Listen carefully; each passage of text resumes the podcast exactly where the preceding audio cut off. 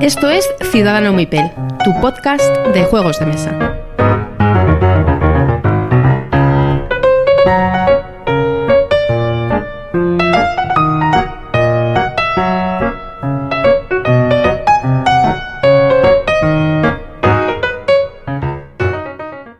A todos y bienvenidos al episodio número 55 de Ciudadano Mipel, episodio de enero de 2021, así que feliz año a todos los que nos escucháis y esperemos que en estos días de gran nevada, bueno, pues estéis resguardados.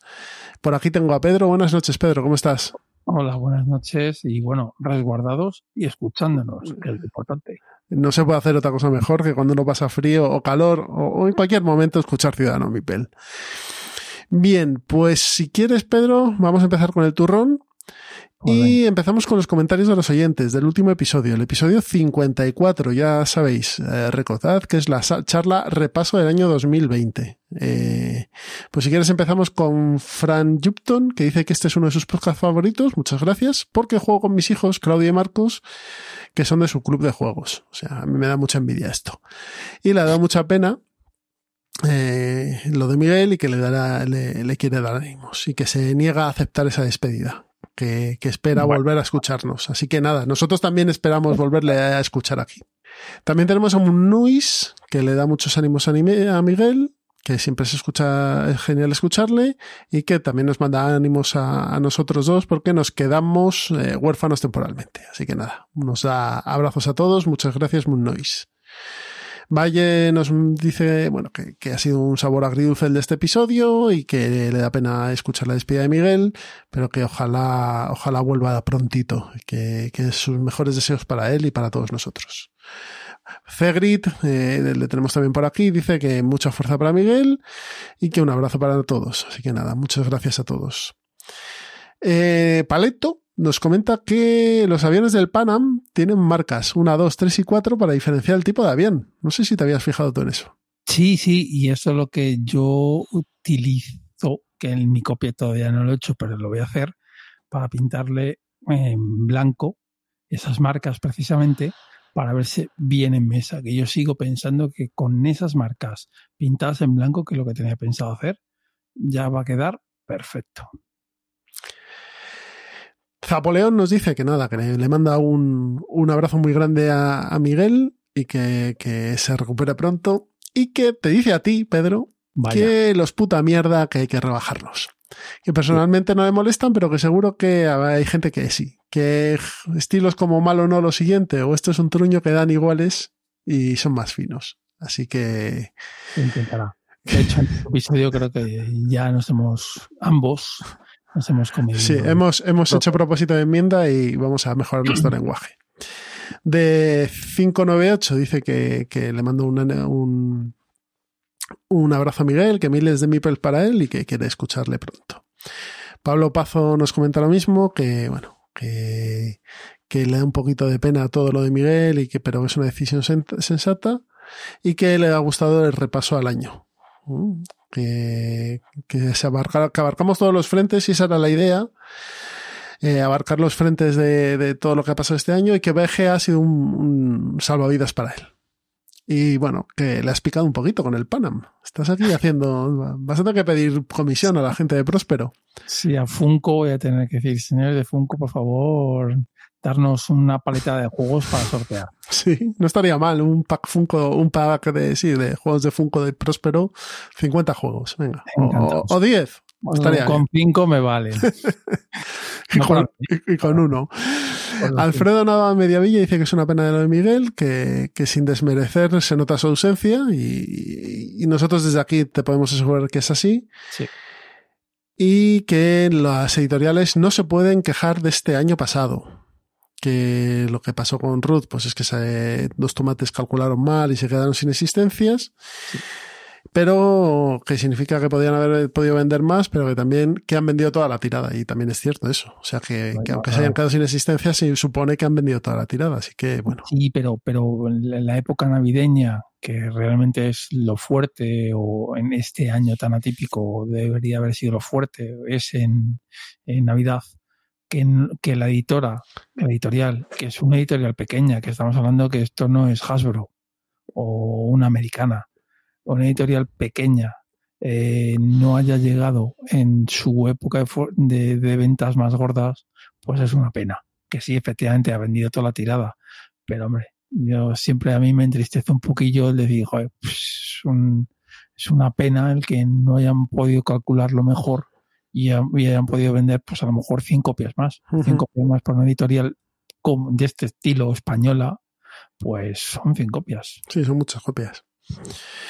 Y por último tenemos a Pinback, que nos dice que nos, nos manda un abrazo fuerte, que le da ánimos a Miguel, que ánimo con la recuperación, que espera oírle pronto y que sigamos eh, dando el callo para mantener el programa muy organizadito todo para este año, que, que entra, sí, y así es, lo tenemos todo muy organizadito, aunque están saliendo cosas ahí debajo de las piedras. Sí, sí, y nada, que nos manda muchos ánimos, así que muchos ánimos a él también. Así que estos han sido los comentarios de, de este último programa, del programa 54, y si quieres pasamos a las noticias. Pues venga. A ver, yo creo que lo más importante aquí es un vídeo que hemos visto en Twitter, ¿no? Correcto. Es el vídeo de Unexpected Games, el, nuevo proyecto editorial de Cory Conexa. Cory Conexa, que era el director, bueno, director. Sí. Era el diseñador jefe de Fantasy Flight Games y que abandonó esa, esa marca, esa, esa empresa y abrió este juego. Eh, Unexpected. ¿Perdón? Esta editorial. Esta editorial, sí, sí, sí. Bueno. Eh, y, y eh, abrió esta nueva editorial, que es también parte del grupo Asmode. Y nada, que parece que ya va a salir su primer juego. Sí, sí, de hecho, eh, no, para que intentar ser atemporal, durante enero en Twitter, aparte del vídeo, también postea los días posteriores la caja, la caja en la cual pone Design by Corey Connexia, es decir, pero no se ha visto el título ni nada por el estilo. No se ha visto nada. Eh, está hablando entre bambalinas, viendo, pero bueno, esto es una suposición, suposición mía que mm, a lo mejor no se parece en nada. Que parecía el pelo al viento o el pelo del capitán Haddock, pero no el de Tintín, sino el del anime. Creo que es Capitán Harlock. ¿no? Harlock, perdón, ha dicho Haddock, perdón, perdón a los fans de Tintín, perdón, me, me daré unos cuantos latigazos. Efectivamente es Harlock y es eso, el, el anime este futurista de, de, un personaje que entiendo que es, que es como un capitán de barco, pero en este caso de una nave, ¿no? De una nave espacial y demás, sí, es una... Yo he visto una película suya y no me enteré mucho porque supongo que había que haber visto el manga antes. O el anime, mejor dicho. Yo viendo la foto me he imaginado eso. Pero, pero bueno, puede ser otra cosa, incluso, incluso puede ser un, un, euro de, un euro de gestión de la recolección del maíz. Correcto, esto me lo he inventado yo porque, bueno, la foto, pues, oye, dejo volar mi imaginación. Así que nada, el gran enemigo del Instituto Barton vuelve y vuelve fuerte con un nuevo estudio. Así que esperamos que Cory Konietzka, pues, a mí, para mí personalmente es uno de los diseñadores más interesantes que hay dentro de lo que él hace y de, de su estilo. Y es buena noticia que vuelva a diseñar y que vuelva a sacar juegos. Sí, sí, sí, eso es muy interesante. Porque, bueno, aquí ya hicimos un programa especial eh, suyo, pero si te pones a rascar, tiene cinco o seis títulos que son imprescindibles. Sí, Bueno. Aunque, es un hombre que más, a, ver, a mí más como diseñador de hacer un juego desde cero, yo creo que este tío ha brillado siempre con toma este juego, estas bases y arréglalo. Eso se le da especialmente bien. Sí, es cierto. O sea que... Es un gran arreglador de juegos o un buen adaptador de juegos a otros formatos. Pero bueno, habrá que ver que tiene... Ah, iba a decir, es que, eh, hombre, diseñó Rebellion, pero Rebellion bebe de muchas fuentes también, o sea que... Sí, pero bueno, el Rebellion bebe efectivamente, o bueno, el... Es que Conixia, o sea, todo lo que toca que no es suyo, yo creo que lo mejora con, con... Pero tiene, si te pones a pensar, bueno, ya lo vimos en su momento, pero tiene cosas como Galáctica, como Forbidden Stars, como Rebellion, como Eldritch. O sea, al final este tío tiene algo. Sí, sí, sí, sí, sí, tiene algo, efectivamente, sí, sí, sí, tiene, tiene algo. Bueno, pues seguimos con noticias. Eh, tenemos por aquí eh, Hanomikoji 2 anunciado, ¿vale? Uh -huh. No se sabe si Dos Tomates también sacará esta edición, porque bueno, todavía ni, ni ha salido la, en la editorial original. Expansión de fábulas de peluche, que es ya un hermanito. Y, ah, oh sorpresa, ¿Sacará esto Asmode en español? Porque últimamente tenemos Asmode un poco remolona sacando los juegos en edición española. De Alma Mater no se sabe nada. De, de Jaws of the Lion, el, la versión reducida de Gloomhaven, parece ser que va a ser a finales de este año. O sea que no sé si Asmode está poco interesada en el mercado español o en el mercado en castellano o español como idioma, pero no está haciendo sus deberes. Las expansiones de Res Arcana no van a salir.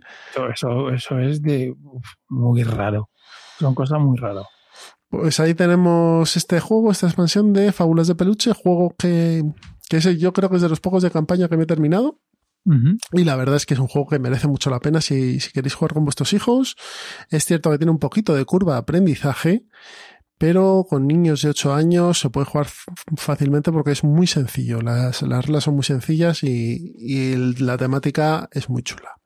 ¿Qué más tenemos por aquí? It's a Wonderful Kingdom. La versión para dos jugadores de It's a Wonderful World. Sí. O lo que sería el Seven Wonders Duel al Seven Wonders. Sí.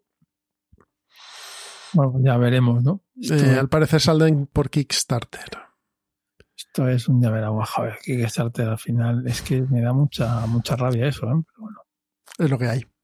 No, no, sí, sí, está claro. Es, es, es el... Bueno, ahora, ahora tiene competencia, eh, competencia. Sí. Con GameFound y Indiegogo y todas estas cosas. Con GameFound sobre, sobre todo. todo. Entonces, a ver, a ver, yo está bien, ¿eh? Que la competencia sana en estas cosas. Sí, a ver si les aprietan un poquito las tuercas. Sí. ¿Qué tenemos por aquí también? La reedición de Glass Road del juego de V. Rosenberg, juego que tengo muchas ganas de probar, la verdad, yo no he podido probarlo.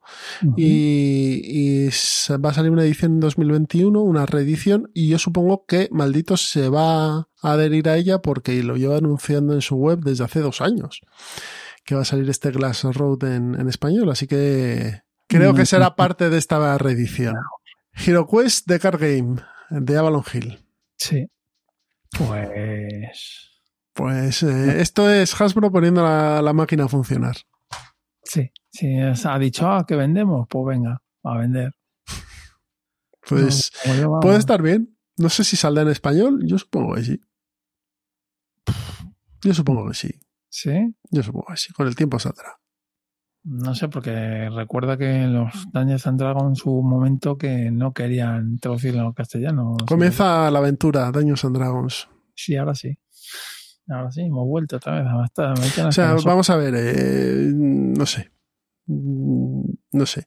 Yo supongo que sí, pero esto ya es más, más deseo que, que, que, ganas, ¿no? Un momento, un momento, un momento, un momento que tenemos a nuestro amigo sevillano con los derechos en España, sí, sí. entonces sí, eh, a lo mejor se tiene que llamar de otra manera. Ya, claro. Lo sacan. Ya, ya, ya. Ya sé quién me dices ya. Bueno, eh, ¿qué más tenemos por aquí? Eclipse, ¿no? El Eclipse que sale a finales de enero, que ha tenido varios retrasos y es la edición Kickstarter, lo saca Maldito Games. Hay que preparar el, una mortera de dinero, creo que eran 150, no me acuerdo. Pero este vendrá con, con todas las expansiones, ¿no? Sí, sí, este viene con full. Y al final, si echas cuentas, más o menos en lo que la versión antigua con todo es más o menos este 150, 130 por ahí. 130 me suena eh, con todo. Eh, pues nada, yo estoy dentro. Si sirve de consola a alguien, yo estoy en este, estoy dentro porque tenía el Eclipse antiguo. Eh, lo, cuando me enteré, me deshice de él y que no me suelo deshacer de juegos, pero dije, es que lo van a mejorar. Entonces, en este sí que dije, venga, ese es que los confundo. ¿Este es el de GMT o es el Space Empires? No, el Space Empires 4X es el de GMT y este, jo, pues no me acuerdo ahora la editorial que lo. Pero no, es, el de, no es de GMT este. No, este es un euro. Es un euro, un 4X es un euro. Eh, es un juego muy interesante. También te digo, gastarte 150, pues pruébalo. Te lo digo. O sea, eh, si te ves vídeos de unboxing, yo creo que está muy currado. Es, es cajote, como no en las minis, muy chulas, tal, todo muy bien montado, muy bonito, muy tal. Pero yo sí que con estas cantidades de, con estos precios, sí que yo, yo te digo, pruébalo. ¿Y no crees tú que este es un juego de club más que, bueno, hay gente que... No, no, no, no, No, porque es, es un juego, es un euro normal y corriente de un par de horas. Ah, sí. Media. Sí, no, o sea, no es un juego. No, es Twilight Imperium, ¿no? No, no, no, no, no es una hora por jugador, o hora y media, que es el Twilight. No, esto es una tarde. Una tarde relativamente. Bueno, una tarde. Una tarde.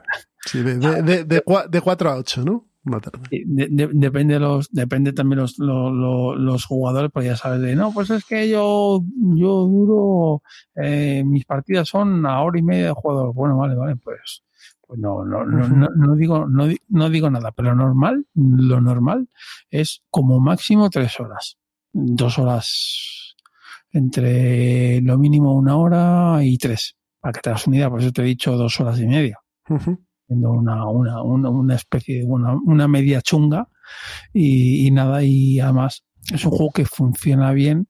Es cierto que ahora en esta época tan hacia que estamos viviendo, pues es un poco mal, porque sí es cierto que funciona bien a mayor número de jugadores. Es hasta seis, si no me equivoco, y a, y a cuatro funcionaba bastante bien. Y a seis te digo que también funciona uh -huh. bien. Entonces, eh, siéntate seis tíos en una mesa. Pues no, no puedes. Hombre. Cuando te jubiles, lo que decimos, ¿no? Cuando te no, no, hombre, pero. Ay, de, de, dos a seis, sí. Yo supongo hay mucha gente que es muy fan de, de estos juegos espaciales. A mí, sinceramente, no son lo que me vuelva loco, lo que me vuelve loco, pero supongo pero que. No te gusta el setting, ¿verdad? El, el, el, no, no me llama mucho la atención, pero bueno, no pasa nada. O sea, de, sé que no se parecen nada. Me, me interesaría más el Shia, por ejemplo. Que es, es, otro concepto. Claro, por eso que no se parece. En, juegos del espacio me interesaría más el Shia que este. Pero bueno, yo, yo te diría que, que, yo creo que sí que te puede gustar, ¿eh? No es un juego excesivamente largo, vamos. No, no, pero sí, seguro que, me, que lo y me gusta, pero no entraría en mi colección porque, bueno, ese tipo de juegos no, no me llaman la atención, si no es, no es nada malo, vamos. No, no estoy en bueno, contra, simplemente no, no me... Es una característica más. Sí, exacto. Bueno, y también tenemos un par de juegos que va a sacar Asmode. Eh, tenemos Marvel United y Splendor de Marvel. Marvel United es el de los chivis, ¿no? Eso es, es el de los chivis de que sacó Camón por, pantalla, por una campaña de Kickstarter, que también os digo, yo no sé si compensa un juego de Camón meterte en, o sea, comprarlo en tiendas, no sé yo. No sé yo porque se nota. Si te compras la versión Kickstarter y la versión retail comprar a... ¿Pero este, este salió por Kickstarter? Sí. Sí. Pero no, no, no, es excesivamente caro este juego, creo que no llega a 40 euros, creo. El, Correcto, el, bueno, de hecho en, en, en, Amazon USA lo estaban como saldando, no sé si costaba, bueno, saldando, entiéndeme, ah. eran 30 dólares o algo. Una, un, o sea, yo me acuerdo que lo vi en su momento y dije, ostras, me sorprendió, porque era un precio muy barato, muy barato. Eh, sí, a ver, eh, juegos de Marvel familiares, yo te diría que no hay. Porque ahora tienes familiares. ¿Tú piensas familiares? No hay. Sí, hombre, tienes el Villanus de Marvel. Bueno, vale, perdón. Sí, el villano de Marvel. Y, y, uno que pones a un Thanos gigante en medio y le vas oh, atacando. Sí, pero eso, eso. Bueno, pero son juegos familiares de Marvel o no son juegos familiares de Marvel.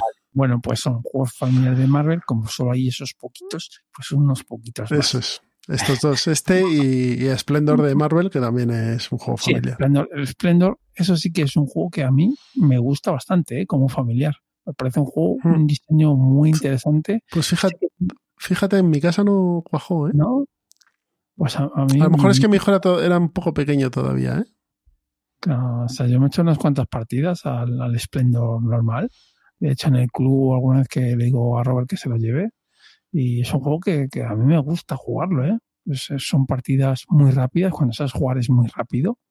Eh, estás hablando de, yo qué sé, 20, 25 minutos, no creo que... Sí, no, es, es, tremendamente rápido, está muy bien hecho, o sea, las chips y demás están bien. No, si el juego como tal es chulo, lo único que bueno. No, bueno, a ver, si no entra, no entra. Ya está, sí, tampoco hay que darle Es, es así, claro. Más vueltas. Bueno, pues si quieres, eh, ahora mismo nos vamos a los entremeses porque tenemos unos entremeses interesantes y diferentes. Pero tenemos una mini, mini entrevista, ¿no? mi entrevista que yo, vamos, cruzamos los dedos, pero estoy completamente seguro que va a ser maxi entrevista muy pronto. Eso es. Pues nada, nos vamos a los entremeses. Hasta ahora. Adiós. A veces me parece que están diciendo las cosas varias veces. El audio en ocasiones se corta, quedando muy feo. Confieso que me costó acostumbrarme a la diferencia de tonos. Uno con la voz muy ronca y otro con la voz muy aguda. A veces se mete en unos jardines el solito. A decir verdad, casi nunca coincido con sus opiniones. Solo juegan juegos y son fans de Blada. Punto de victoria.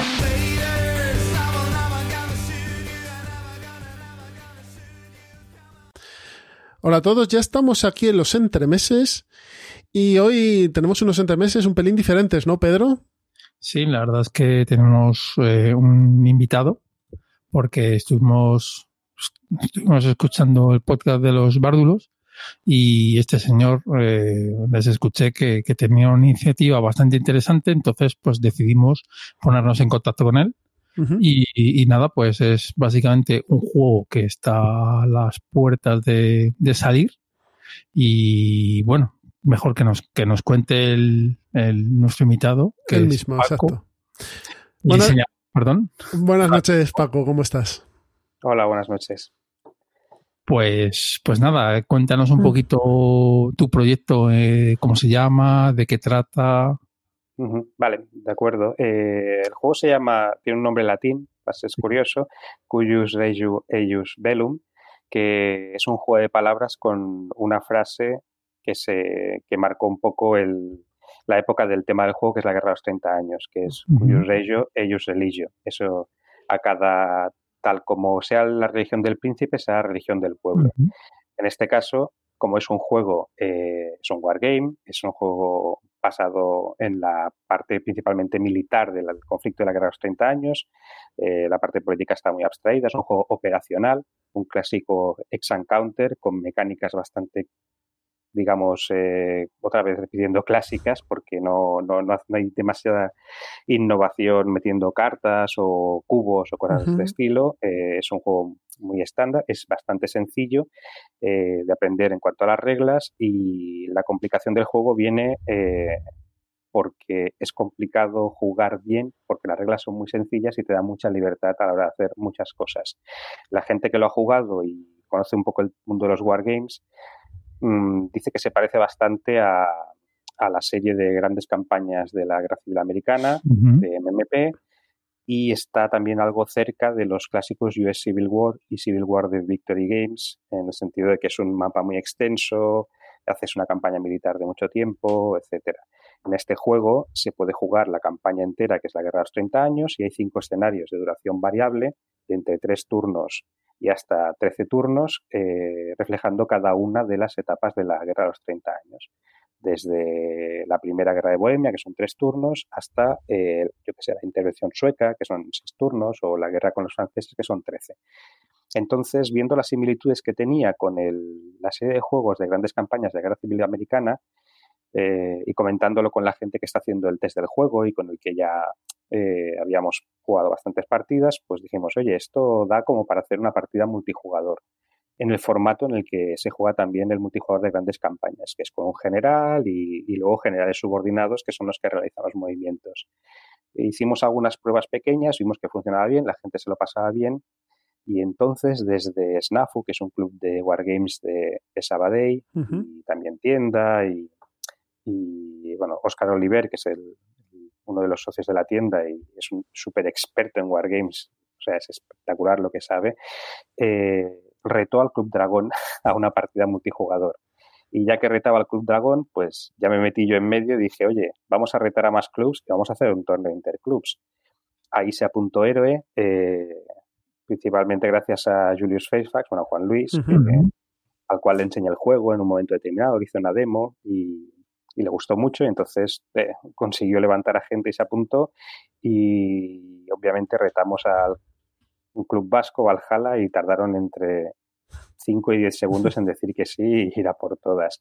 Eh, varios de los, de, los, de los miembros del equipo que va a jugar de Valhalla son, pertenecen al grupo de los bárdulos. Uh -huh. Entonces, hasta ahora tenemos cuatro clubs pero seguimos abiertos a, a, que se incorpore cualquier club de España que le apetezca eh, formar un equipo de entre tres y cuatro personas. Lo ideal son tres, porque cuatro a lo mejor hay uno que no juega demasiado. Uh -huh. eh, y empezaríamos el torneo más o menos en febrero y la idea es hacer una partida cada dos, tres semanas por Basal, hay un modo de Basal funcional, está el reglamento completo, están las ayudas de los jugadores, o sea, es como un, el juego está jugable y inteligible, con, con, todo completo. Entonces la idea es hacer, bueno, depende del número de clubes que tengamos, pues o, o bien un par de liguillas o si no ya directamente eliminatorias y, y etcétera. Mi compromiso como diseñador y como agradecimiento a los clubes que, que participan en el torneo es una vez el juego esté publicado, yo mismo llevaré un ejemplar del juego al club que haya participado, a cada uno de ellos, no solo al ganador, y les haré una sesión de bueno, demostración, enseñando un poco el juego, etcétera. Y perdona, Paco, ¿eh, ¿cuánto dura la partida, más o menos? Eh, en este juego, como en todos los juegos, como todos los wargames, tu primer turno puede durar toda una tarde, obviamente, pero a la que sabes jugar un poco y controlas el sistema, que ya digo, no es nada complicado, las reglas ocupan unas 16 hojas y hay ejemplos en medio, o sea, es un juego relativamente sencillo. Eh, el, la duración es más o menos de una hora por turno, aproximadamente. Vale. Es decir, que ah, jugaremos el primer escenario, que es de tres turnos, está muy limitado y normalmente las partidas están durando entre dos horas y media y tres horas y media. Vale. Y para, que no es demasiado. Y para ponerse en contacto contigo, algún club que nos escuche, si está interesado, ¿qué, qué medios tienes para...? Pues me pueden contactar eh, con mi usuario de Twitter, me pueden lanzar un mensaje o, o enviarme un privado, uh -huh. lo que quieran, está abierto. Mi usuario de Twitter es arroba fgradaille, el el, sí. el, el, apellido es complicado. Entiendo que cuando. Sí, bueno, no, no te preocupes. Claro, no te preocupes porque, aparte del, del, retweet, cuando salga el, el capítulo, uh -huh. en la descripción del audio de, de, de Ciudadano Mipel de este episodio estará todos los datos de contacto y además en nuestra web, en ciudadanomipel.com, también uh -huh. tendrán, bueno, pues en la descripción también de, de ese audio, todos los datos para que te puedan contactar, ¿vale? Si prefieren enviarme un email, pueden hacerlo a fgradaille.gmail y si prefieren uh -huh. Contactar por Telegram, pues arroba fgradaille y es mi usuario de Telegram. Vale. Que me envíen un mensaje y yo mismo les explicaré todos los detalles. Vale. Y aunque solo sea por curiosidad, que me pregunten y yo y veremos si les encaja o si le, les apetece. Uh -huh. Estamos en negociación para traer también un equipo americano. Ya ah, veremos vale. si, si, si acabamos cuadrando agendas o no. Pues, y... Sí, perdona. El, el, el, juego es para dos jugadores o, o, puede ser hasta cuatro para llevar varias facciones imperiales eh, y, y bueno. En el juego hay solo dos facciones. Uh -huh. Está diseñado para en principio dos jugadores. Se juega muy bien en solitario porque hay varios factores de, de azar. Por ejemplo, a la hora de realizar un movimiento se tira un dado o varios dados y entonces cada turno acaba siendo bastante diferente y luego se puede jugar en multijugador con este formato, en el que los jugadores se reparten los líderes y entonces eh, pueden realizar parte de los movimientos ellos. Y hay varias, varias maneras de hacerlo multijugador. Directamente cada uno se reparta un trozo de, de los ejércitos, digamos, y, y, vaya jugando cuando toque y lo hagan en común, charlen, etcétera, o en este formato de estilo grandes campañas, que para mí es el más divertido porque genera mucha más tensión y, y, uh -huh. y, partidas más épicas. El tema este de, de, llevar los líderes cada uno, pero independientes y sin hablar entre ellos. Es, es, más interesante. Se puede jugar, yo creo que lo razonable es hasta seis personas, se juega muy bien. Vale. Y, y, no, y, no, y no sube mucho el tiempo. O sea, quiero decir. Al no permitir hablar, Ah, vale. No claro. sí, sí. consigues que no suba el tiempo. Si dejaras hablar, entonces nos podemos ir a tardes enteras para hacer un turno. ¿Y, vale. ¿Y, algún grupo de amigos que sean muy, muy guargameros y no pertenezcan a un club pero quieran participar, tienen también la posibilidad? Eh, o, es, ¿O está más circunscrito a organizaciones que se pueden manejar mejor, tipo asociaciones o clubs? En principio lo habíamos planteado a clubs porque es el grupo, los grupos de gente que conocemos y claro. luego la gente que juega Gar Games generalmente, si son más de dos, tres, están en algún club. Pero no somos nada excluyentes. De hecho, los guargameros yo creo en general más bien somos al contrario, uh -huh. somos proselitistas de nuestra afición. Si son un grupo de amigos, les gustan los wargames operativos, les gusta la época de, las guerras, de la guerra de los 30 años, o una de esas tres cosas, eh, que contacten conmigo y charlamos. Y si les encaja, les metemos en el torneo sin problemas. Muy bien. Pues nada, pues muchas gracias, Francisco. Que queda pendiente, Francisco, que te vuelvas, vuelvas a pasar por aquí cuando ya tengas todo lo que hemos estado hablando, an- hablando antes avanzado y ya nos cuentes más en detalle que el juego, la historia y demás, porque es cierto que a mí personalmente la Guerra de los 30 años es un periodo histórico que me gusta mucho. Uno de mis wargames fa- favoritos es de esa época, es eh, 30 Years War Europe in Y, lo conozco bien. y me parece que, que está muy bien que, que salga incluso desde aquí un- un- una guerra que, que es bastante importante y que, bueno, debido a cómo son los eh, editores de Wargames, que son normalmente norteamericanos, eso está un poco más abandonada de lo que debería. Aunque tiene varias cosas, ¿no? Ya sabes, la, la serie de mosquetes y picas y demás, pero, Sí. pero no Hay está tan tratada. Sí, exacto. son más tácticos, se centran más en batallas, etcétera. Y yo añadiría una cosa más, que es que vamos a dar, o cuando salga este juego, va a ser casi el primer juego que tiene el punto de vista de, de los europeos, y digamos de los europeos del sur, pertenecientes al bando que generalmente ha sido maltratado históricamente. A los católicos, Y ¿no? el trabajo de- exacto, y el trabajo de documentación que hice ha sido bastante, bastante extenso, consultando incluso algún eh, documento original, etcétera. Entonces, damos una perspectiva ligeramente diferente a, a la historia. Puede ser divertido, realmente. Así que para nuestros oyentes que sepáis que va a haber programa largo y extenso con Francisco hablando de este juego, de la época y de, y de todo, porque da mucho de sí. Yo, en mi opinión, me parece que, que es un acierto. Y, y gracias, Francisco, por, Sí. por interesarte en esa época y por hacer un juego que creas que no, no es sencillo. Bueno, y, por por- concedernos tiempo. Ah, sí. Pues eso, un, como ha dicho Jesús, esto no es un hasta luego. Entonces, esperemos que bien pronto estés aquí y hablemos en profundidad de tu juego, porque efectivamente es interesante. Muchas gracias a vosotros. Venga, hasta luego. Hasta luego, Hasta luego.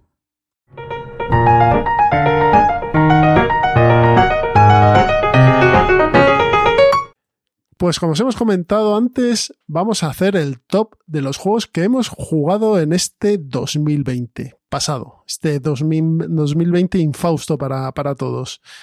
Así que eh, son cinco juegos, ¿vale?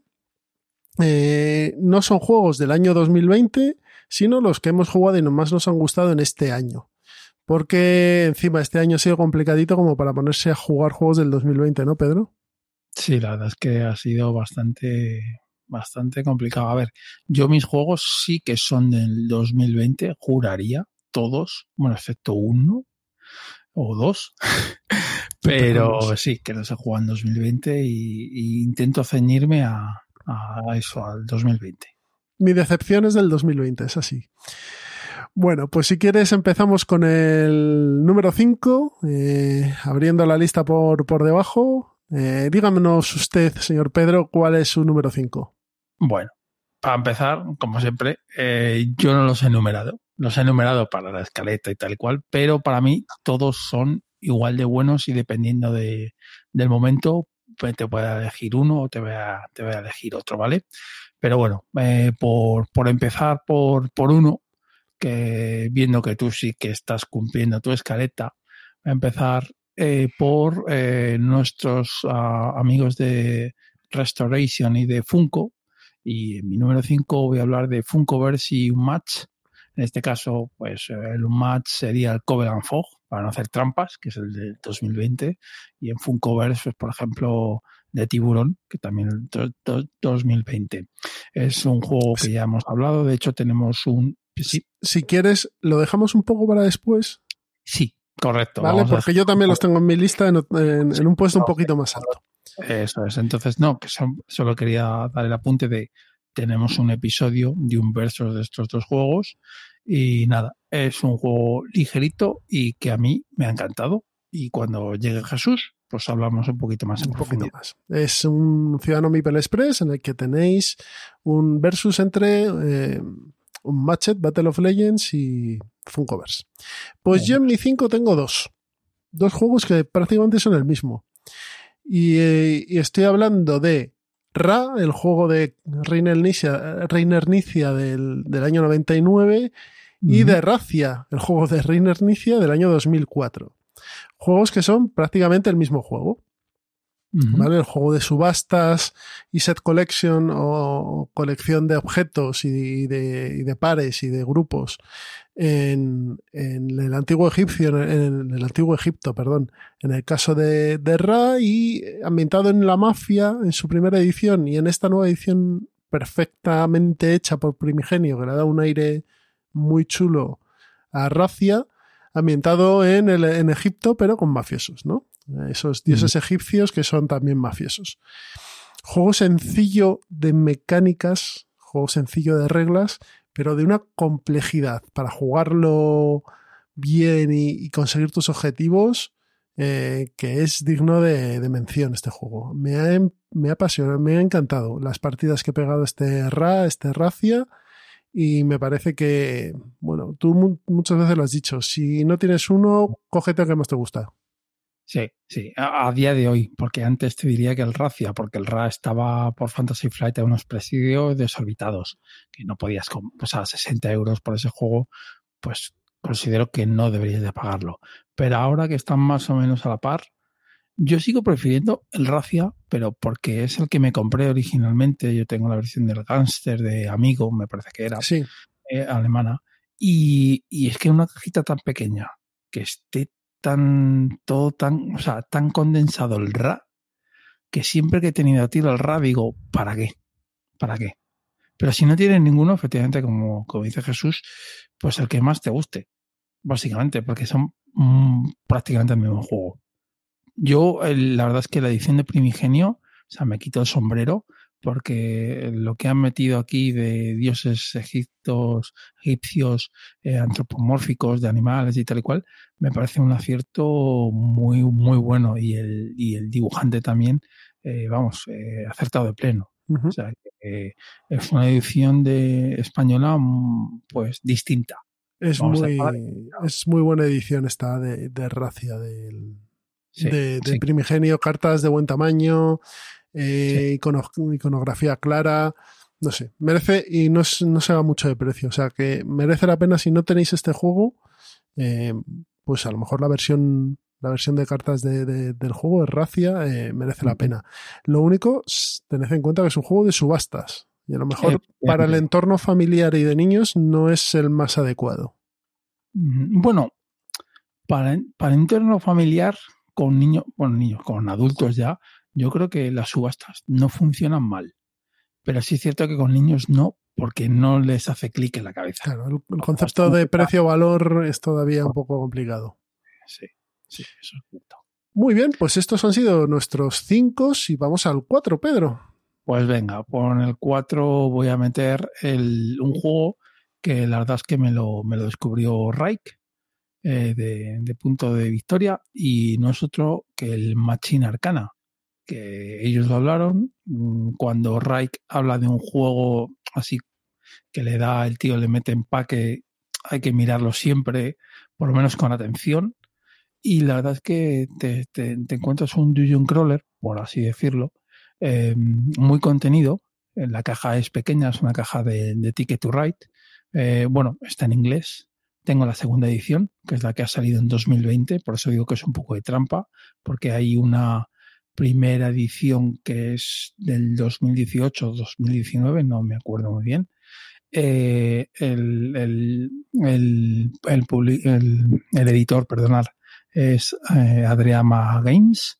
Y bueno, pues eh, es, te ponen la, la piel de un investigador y es eh, luchar contra monstruos primigenios de, de Chulu, vamos. Tú eres un explorador, entonces vas por un complejo subterráneo más o menos y te pegas con una especie de mito de Chulu metido ahí el, el steampunk, por así decirlo. Entonces tienes varios escenarios, si no me equivoco son cuatro escenarios, entonces cada escenario tiene capítulos los cuales tienen su propia narrativa y, sus objetivos concretos.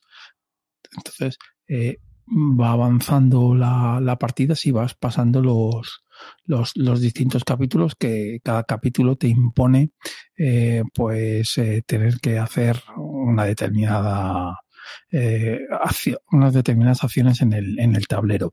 Esta segunda edición, pues, tiene una mejora de reglas, y eso que las reglas son chuchurrías, o sea que no me quiero imaginar la de la primera edición. Luego también tiene nuevas ilustraciones, también tiene un diseño gráfico un poco remozado. No lo tengo la primera, pero la segunda está muy bien. O sea, está muy bien. Pues eso es un Dungeon Crawler bastante ligerito, que es sencillo de, reglas. Es cierto que el inglés eh, eh, no es sencillo, tampoco es complicado, pero no es sencillo. Entonces, es un juego que ocupa poco porque eh, tiene peanas, no tiene minis, entonces es un juego de, precio muy comedido, que eso me gusta, o sea, es un Dungeon Crawler, pero ya lo he dicho, una caja de Ticket to Ride eh, con peanas standees que a mí no me importan, o sea, quiere decir, está justificado, eh, porque a mí me gusta la deluxificación, sí, pero en este caso me, me han dado tanto contenido que digo, es que este contenido, si metieran plástico, que me gustaría, estaría en un juego de 120, 130, 150 euros. Se llama, se llama Chulu Death My Die. bueno. Que es, que es un, Dungeon Crawler eh, de los mitos que cuesta 100 pavos. Bueno, cuesta, sí, 100 pavos, 100 pavos. Sí, sí. Este, tiene más profundidad que el Chulo Medidai, ¿vale? También se tiran dados en este, que no lo, no lo he comentado. Eh, tienes unas pequeñas cartas para ir haciendo mejoras en tu personaje y se muere bastante. Aquí se muere, o sea, eh, el tema de, de, los mitos de Chulo está bastante bien implementado porque morir es realmente sencillo. De hecho, eh, las partidas que he echado compensa más huir que enfrentarte al bicho. Va a haber va a haber una tercera edición que debería estar eh, en camino, llegando, demás, para, para los mecenas que, estuvieron en Kickstarter, ¿no? Correcto, yo soy uno de ellos. Como no, eh, me he metido para comprar el upgrade. Aparte de, van a meter de caja que va a cambiar, me parece, va a ser mejor, porque es cierto que esta caja está está a rebosar, que es que no cabe nada. O sea, está llena, llena, llena, pero, llena Pero había, había la opción de que si tenías la segunda edición, había un. Sí, el upgrade, lo que has dicho tú, exacto.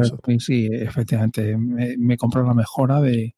Pues cambian ciertas cartas, que hay algunas cartas que tenían erratas. Parece, las erratas son menores, ¿eh? Te vas a comprar la segunda y no pasa nada. Pero bueno, ya sabes. Eh, mi afán completista, pues bueno, no es que falta una coma. Bueno, yo tengo de la carta buena que tiene la coma. Eh, ya digo, es un juego que me ha sorprendido para bien por el precio que tiene, por lo que te ofrece. El solitario, que este 2020 pues eh, estaba ahí, no me gusta jugar en solitario, pero no me ha quedado otra. Es un solitario muy satisfactorio. Llevas a dos personajes si quieres. Y ya te digo, no ocupa mucha mesa, eso también mola. En, en el que ocupa poca mesa está muy bien, muy bien. Eh, y luego el juego es bastante interesante. nuestros oyentes dirán, ah, pero es que solo tiene cuatro o cinco misiones, no me acuerdo ahora, hablo de cabeza. Sí, tienen cuatro, solo, solo tiene cuatro o cinco misiones, pero no os preocupéis porque es rejugable cada misión. Vamos, porque los, los malos salen aleatoriamente y aunque sepas lo que tienes que hacer en esa pantalla, por así decirlo, no pasa nada. Eh, eh, tiene, la, tiene la aleatoriedad de los dados y la aleatoriedad de, de los personajes, además de la aleatoriedad de, de las armas y o, o, cosas que te vas a encontrar en el camino. Es decir, eh, tiene mucha aleatoriedad, no te va a parecer lo mismo. Aunque te digas, no, es que tengo que ir y, yo qué sé, destrozar tres guaridas de bichos. Pues lo tienes que hacer, pero es que las guaridas pueden salir sitios distintos o hay ciertas, ciertos detalles o simplemente con los personajes que lleves ya son distintos porque son asimétricos. Entonces, para mí, un gran acierto, eso sí, solo en inglés. No, no hay edición ni la tercera trae pack en, castellano, ¿no? O español. No, y no sé si saldrá en castellano este juego, la verdad es que no me, no me, no me he No. Bueno, eh, Machina Arcana o Máquina Arcana, eh, segunda edición, tercera edición, que estará a punto de caer y seguro que la veréis en tiendas. Muy bien, pues este ha sido tu número 4. Mi número 4, juego del año 2018. Juego abstracto, casi, ¿eh? ahí rascando, de Trevor Benjamin y David Thompson, editado por Offspray Games. Estamos hablando de War Chest. Y que acaba de salir por maldito en castellano. Y que acaba de salir por maldito en castellano. Ahora 15 días. Eh, lo he jugado mogollón. ¿Y luego por qué lo he jugado mogollón? Pues porque está en Yucata y he podido jugarlo mogollón en Yucata. Aparte de en físico. Edición extraordinaria de, de este juego. Estoy, me he equivocado. He dicho de Osprey Games y no es de Osprey Games, es de AEG. Es de AEG la edición, perdonadme. Eh, pero bueno, tenéis la edición de maldito.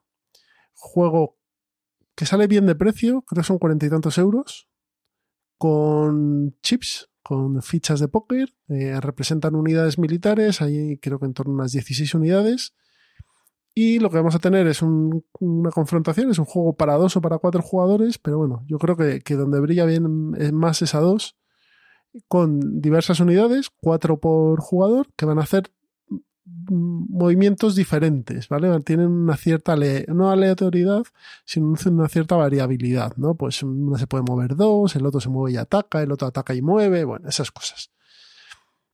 El objetivo es muy sencillo, hay que controlar seis puntos en el tablero y cuando los controlas ganas la partida inmediatamente. ¿Qué pasa? Que esto genera unas partidas muy rápidas, muy intensas y que te pones en una mesa, te sientas y te echas tres en una hora, porque va volado.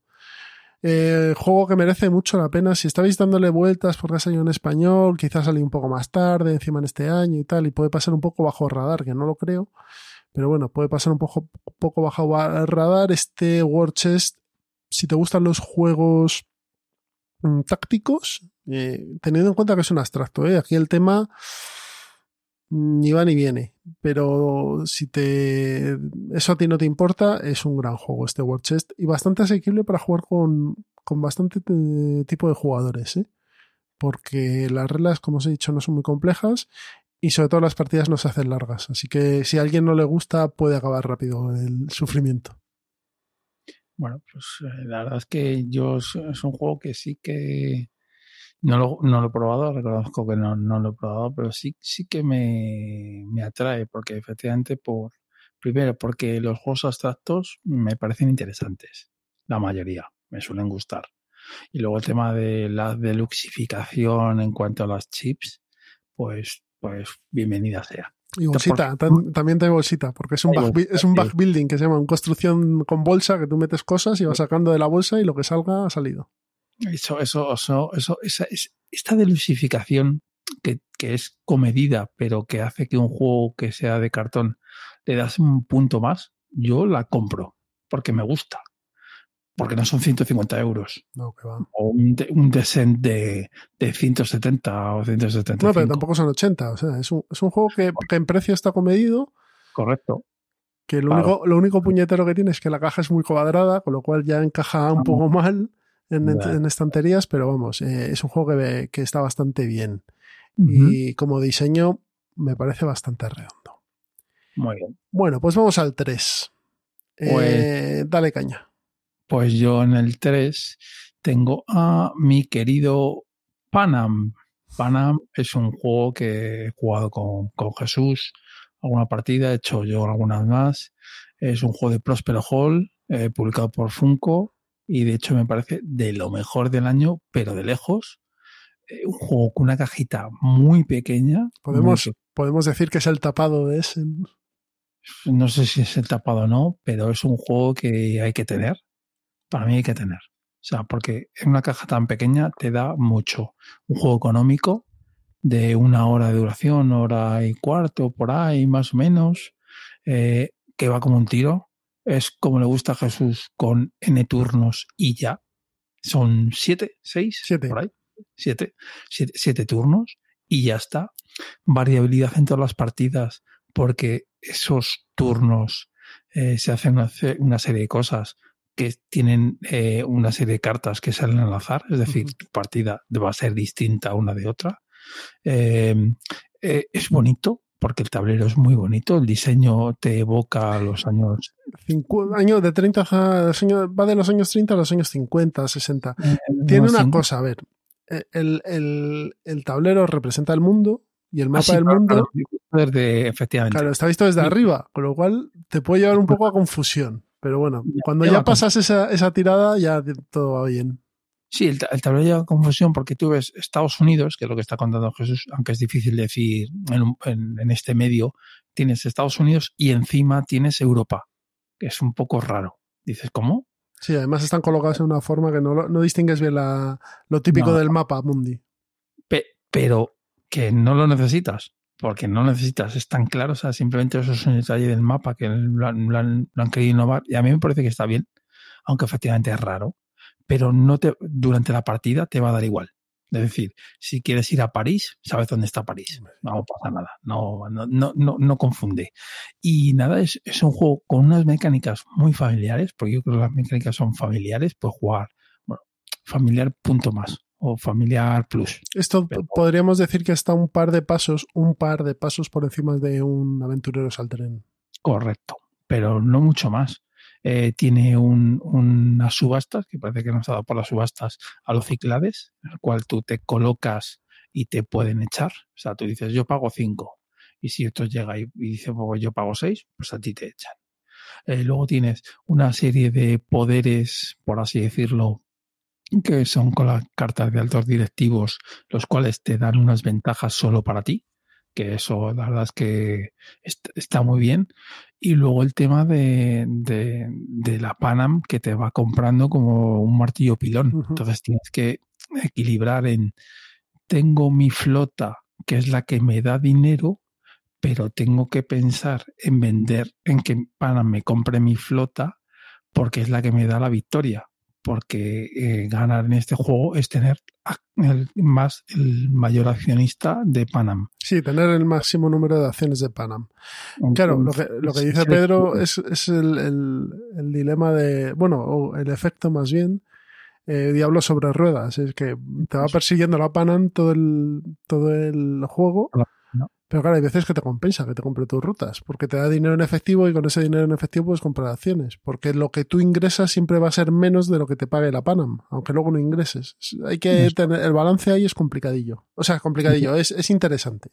Sí, y luego además, más o menos, más o menos, sabes la Panam cómo se va a mover. Entonces, ya es cuestión del jugador el eh, ir a, a un sitio donde más o menos en algún momento llegará o, o irte, hablo, si ya habéis jugado, pues si te vas a Europa, pues es más difícil que llegue la Panam. Llegará, pero al final de la partida. Entonces aquí interesa pues estar cerca, Estados Unidos, Sudamérica, yo qué sé, pero luego tienes eh, una serie de rutas en Sudamérica generalmente que aunque te no, no te la va a comprar nunca la Panam, entonces dices, pongo ahí y me la juego para ver si la puedo vender a la Panam por una serie de mecanismos que te permite hacerlo, pues eso es jugártela. Claro. Entonces, eh, lo dicho, juegazo y la caja, en serio, es pequeñísima. Sí, O sea, sí, es, es un juego que sorprende. Yo, yo he podido jugarlo en físico también. Y la caja es muy pequeña. Es un poco más grande la de Aventureros al Tren Nueva York, por ejemplo. Un Sí, pelín pero más. poco más. Y la verdad es que viene muy condensado, viene con aviones de plástico, el mapa está muy bien, cartas de cartas sí. de buen gramaje, Sí, eh, peoncitos y tal. O sea que eh, el juego de calidades se ve que, que está bien hecho. Está, es en plástico todo, eso sí. Buen de precio. También el precio es bueno. Me, me parece que me costó treinta y tantos. No llegó a 40. En Amazon, si vives en Estados Unidos, en Amazon lo tienes a 22 dólares. Nada, sí. Pero bueno, eh, lo, que, lo que sí que digo que es un juego que es- no- me han preguntado alguna vez, ¿o ¿lo van a sacar? Pues a ver, Funko está sacando todo lo que está sacando, lo está sacando en castellano. Funkoverse, quitando las chicas de oro, que entiendo que es una cosa muy. Que, que entiendo que no traduzcan. Pues, a ver, O yo no lo el- entiendo porque esa, esa serie aquí la hemos visto todos. Entonces, todos Sí, los pero- que tenemos cierta edad. Sí, pero piensa que es un- una cosa, si ya esto Ya. es de nicho, el meter las, las chicas de oro, pues es más de nicho todavía. Entonces entiendo que en Funkoverse quitando alguna chuminada, Sí, como pero- esto, pero Kool-Aid, juegos- pues el de la sangría, el resto está todo, tradu- todo traducido en castellano. En juegos de mesa eh, tenían el de Regreso al Futuro, ¿no? Eh, Eso de- Ese, que ese, ese, ese, si hubiera Accessit, lo hubiese puesto, porque es un juegazo. Vale, pero Pero, eh, pero ha salido en castellano. No. No. No va a salir. Ni es. Pues, pues ya me entra la duda, porque. Eh, Entonces, ¿qué juegos de mesa de, de- de gente de, De- Próspero Juego con Funko? bueno, no, no, de Funko. ¿De Funko? De Funko, que yo sepa, estos dos, precisamente, Panam y el de Regreso al Futuro, no han salido. El resto, yo te diría que sí han salido. Funkoverse. Sí, todo. pero Funkoverse es una cosa y los juegos de mesa es otra. Ya, Porque es que- Funkoverse tiene más que ver también con, con los muñequitos y demás. Es más fácil de vender. Pero los juegos de mesa puros y duros, ¿los han Pues- sacado o todavía no han sacado ninguno en español? Es que Funko, Funko, juegos de mesa puros y duros, por así decirlo, que yo sepa, solo tiene estos dos. O sea, Panam y Regreso al Futuro. el de Regreso al Bueno, Futuro. pero teniendo en cuenta que son del año pasado y demás, del- pues a lo mejor ahora hay que, hay que darle el beneficio de la duda, ¿no? Sí, por lo menos yo el 21, o sea, si el 21 ya no salen, te diría, pues, pues ya no salen. ya no, me extrañaría, pero Panam, por ejemplo, que no es una IP que tengas que pagar, porque Regreso al Futuro lo puedo entender. Decir, no, es que yo tengo mis royalties y mis historias en Estados Unidos, pero en España no puedo por lo que sea. Lo puedo entender, pero Panam, Panam no... Bueno, sea lo que sea, si sale, si sale este juego en español y no queréis tenerlo en inglés por las razones X, eh, merece la pena. Hombre, ti- ti- tiene texto, ¿eh? Lo digo, no es un texto complicado, pero tiene texto. Sí, sí, sí, tienes que saber no- algo de inglés, tienes que saber. Sí, es un texto Magic, a lo mejor, de acuerdo. Pero es que aparte de las reglas, él tiene cartas y bueno, sí, te, te puedes poner a ultra maquetarlas, pero son unas cuantas, ¿eh? Al final, entre pintos y flautas, unas cuantas cartas. Bueno, pues si quieres seguimos. Sí. Este era tu número 4, Panam. Y voy yo con mi... No, tu número 3, Panam. No, tu tres, número 4. 3, Panam. Y yo voy con mi número 3, juego del año 2000. Nos vamos ahí a... A principio de siglo o finales del siglo XX. Eh, El Señor de los Anillos, de Reiner, Reiner Nicia, ilustrado por John Howe. Cooperativo, eh, en el que llevamos a la compañía del anillo, más bien llevamos a los hobbits, eh, a través de cuatro escenarios de, bueno, pues de, de la trilogía del Señor de los Anillos, de Moria al abismo de Helm, del, eh, de la cueva de Yalaraña al propio Mordor a tirar el, el anillo al monte del destino. Juego mm, de cartas en el que iremos superando unos retos que van saliendo de unas fichas, de, un, de un- unas losetas que se van sacando aleatoriamente pues de una bolsa, de una tacita o de donde tengáis que no se vean. Y esas, bueno, pues nos van a permitir avanzar en estos mapas que van a tener unas casillas, dependiendo del icono que tengan, o nos van a proponer retos, ¿no? Que va a ser, pues vamos a tener que, que usar cartas y demás. Aparte de eso, vamos a tener un dial eh, del 0 al 15, donde en un extremo, en el 0, van a estar los hobbits y en el 15 va a estar Sauron, y Sauron se va a ir moviendo de, de derecha a izquierda y los hobbits de izquierda a derecha. Pero los hobbits van a poder echarse para atrás, van a poder recuperarse y demás, pero Sauron nunca va a echar para atrás. En el momento que el portador del anillo y Sauron compartan la misma casilla, se pierde la partida. Juego de mecánicas sencillas, ya sé, Reiner Nietzsche, pero muy complejo de ganar, muy complejo de ganar, porque tiene un factor de azar enorme con estas eh, fichitas que va sacando. Juego que yo creía que, mm, bueno, eh, este juego me lo recomendó David Arribas, porque él lo juega con su chaval. Juego que con niños funciona perfecto porque visualmente es precioso, precioso porque todas las ilustraciones de las cartas, de los tableros y demás es muy bonito. Y juego que no se nota la edad que tiene. De hecho, ha sacado una, una, una edición 20 aniversario la gente de Fantasy Flight Games que en Pero vez de... ¿ha llegado a salir Jesús? Sí, sí, Sé sí, tú, la puedes, tú la puedes comprar. Sí, sí, pero ¿a qué precio? Cerca de 60 dólares está. es que dice. A ver, es que, este juego tiene favor. tres expansiones. ¿Vale? Eh, Fantasy Flight Games, lo único que ha hecho es, porque yo lo tengo la versión de Fantasy Flight Games que editó De Beer, eh, que viene con standees eh, bien bonitos y había una edición anterior que venía con unas minis y tal, que era un poco más fea visualmente, ¿no? Yo la que tengo es muy bonita, pero es todo de cartón. ¿Vale? Que me da igual, porque las, los dibujos de los hobbits y el ojo de Sauron y ya está, no tiene mucho más, pero es muy No tiene bonito. Y la maquetación de las cartas es bonita y demás. O sea, es una Sí. edición bonita, caja Sí. pequeña y tal. Bueno, pues los grandes avances que Fantasy Flight ha hecho para esta edición 20 aniversario no es incluir las tres expansiones, que estaría Que bien. y Y que- ahí justifica el precio. que justi- O sea, podría justi- justificar. Claro, dices 60 euros o dólares y, y me vienen todas las expansiones, pues aunque sean standees y demás, a mí me, me la pela. Porque me parece incluso más bonito, ¿no? Es más bonito. Es más bonito. Sí, Pero lo creo, que- yo creo que en este juego eh, lo, lo, lo pide porque las ilustraciones de las cartas, como bien has dicho, son preciosas. Claro. O sea, yo el juego no es de mi palo, pero reconozco que, que las ilustraciones, o sea, el juego es- está muy bien hecho. O sea, de diseño, está muy bien. Y entonces pega standees. ¿Qué Claro, juegos sí. que pegan standees? Es, que- es ninguna mini va a poder superar el arte de John Howe dibujando. Correcto, Correcto. Entonces, como no vas a superarlo, un cartón con el dibujo es mucho mejor. Sí. Es lo que le pasaba un poco al Arkham Horror. Vamos Sí. a irnos un pelín. Arkham Mm. Horror, segunda edición, están mucho mejor los standees de los personajes que las minis que sacaron para Mansiones de la Locura o que vendieron en su momento. Porque las minis eran feas, o sea, sí, bueno, tiene su gracia. No, eran feas, qué Eran gracia. feas. Eran horribles. Eran feas. Son horribles, vamos. Pero los standees son el dibujo y son- te, te meten mucho más en el personaje. Pues aquí pasa esto multiplicado por 10 porque encima los dibujos son de un tío que es el que ha hecho uno de los artes visuales del Señor de los Anillos más importantes. Pues en vez de hacer eso y meter todas las cajas, Fantasy Flight Games lo que ha hecho es poner cuatro miniaturas para representar a los hobbits, la misma miniatura, una con un- cada una de un color, pero es la misma. Un anillo. Feas, Fea. son feas, son feas.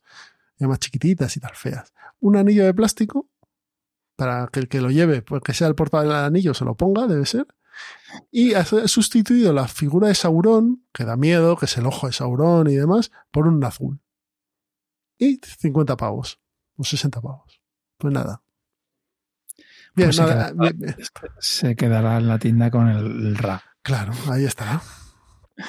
Y, y dirán los de Fantasy Flight qué ha pasado.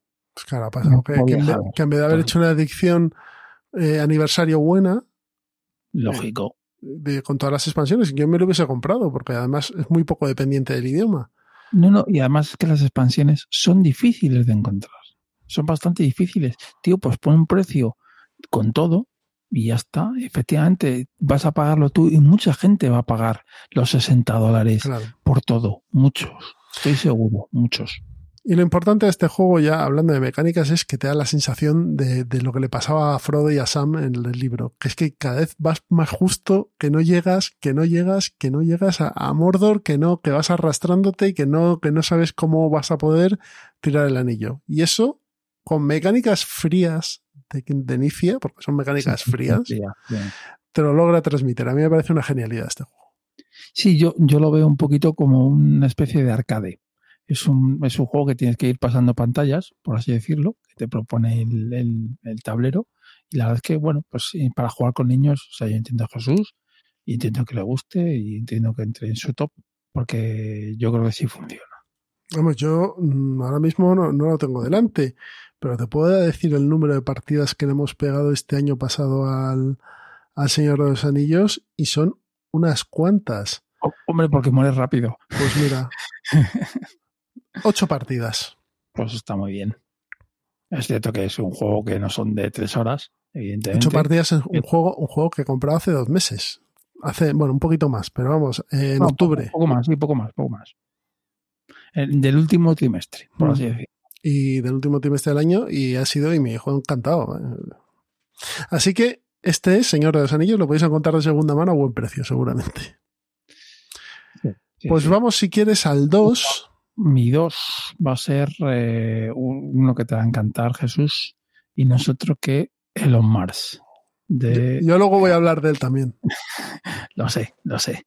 Entonces, eh, bueno, eh, tampoco voy a, voy a extenderme mucho porque tenéis un episodio que hicimos a principios del año, si no me equivoco. Sí, principios, cuando, cuando, cuando Sí. salió. Segundo episodio del año 20. Vale, gracias por el apunte. Y nada, pues ah, para mí la cerda sigue estando bien, sigue estando en forma, Sí es cierto que no es el juego que más me gusta de la cerda. Eh, para mí es el Lisboa, quizá, o el de Gallerist, mis favoritos. Eh, eh, el Escape Plan, que sea también del año anterior, me parece un diseño que se le dieron muchos palos y que no lo entiendo. Y este On Mars, aunque esté un poco por debajo, porque la mecánica que tiene de separar la Tierra con Marte, que mola, la, mecánicamente es bonito, pero dices, joder, pero llega un momento en que la Tierra se queda sin nada y ya no vas. Y de hecho puedes pasar sin ir en la Tierra. Y es cierto que mecánicamente dices, se queda raro, porque es como una, una, una mitad de tablero que se queda te van a dar un palo porque no es la Tierra, es la estación orbital que hay. Bueno, vale. Que luego, en, luego te dan palos. No vale perdonar. Bueno, pues eh, el lado izquierdo del tablero, donde está la estación esta orbital y tal y cual, eh, se, queda, se queda vacía, se queda desierta y no vas. Entonces, eh, ahí le veo un poco, no sé si de pereza del autor o, no, o que no supo pasar ese escollo, que aunque mola, eh, mola el decir, no, me monto en el cohete o no me monto. esas decisiones molan. Pero llega un momento en que dices, es que este lado ya está desierto, ya no voy a ir. Y además hay un momento de la partida que se vuelve a rellenar otra vez, pero tampoco se rellena tanto. Entonces dices, paso, me quedo en Marte o desde el principio no. Eh, de hecho, cuando jugamos con Miguel, el tío apenas estuvo en la estación, se fue directamente a Marte y bueno, me buscó, me buscó la vida allí. Y luego nos, nos apalizó. O sea que, pero bueno, eh, es un juego que está muy bien porque el, tema es, bueno, marca la cerda, por lo menos para mí. Eh, eh, el tema sí que está bien imbricado con las mecánicas, aunque sí que le doy cierta razón a Jesús, en que entiendo que tenga sus detractores, porque no es el mejor diseño de la cerda, por lo menos para mí, pero y tiene algunas huequecitos como ese, que es un poco raro. Y luego, pues sí, tiene, que no sé lo que va a decir Jesús, pero eh, es cierto que tiene algunas mecánicas un poco enrevesadas. Que es cierto que dices, pues eh, meterle complejidad sin necesidad no tiene necesidad.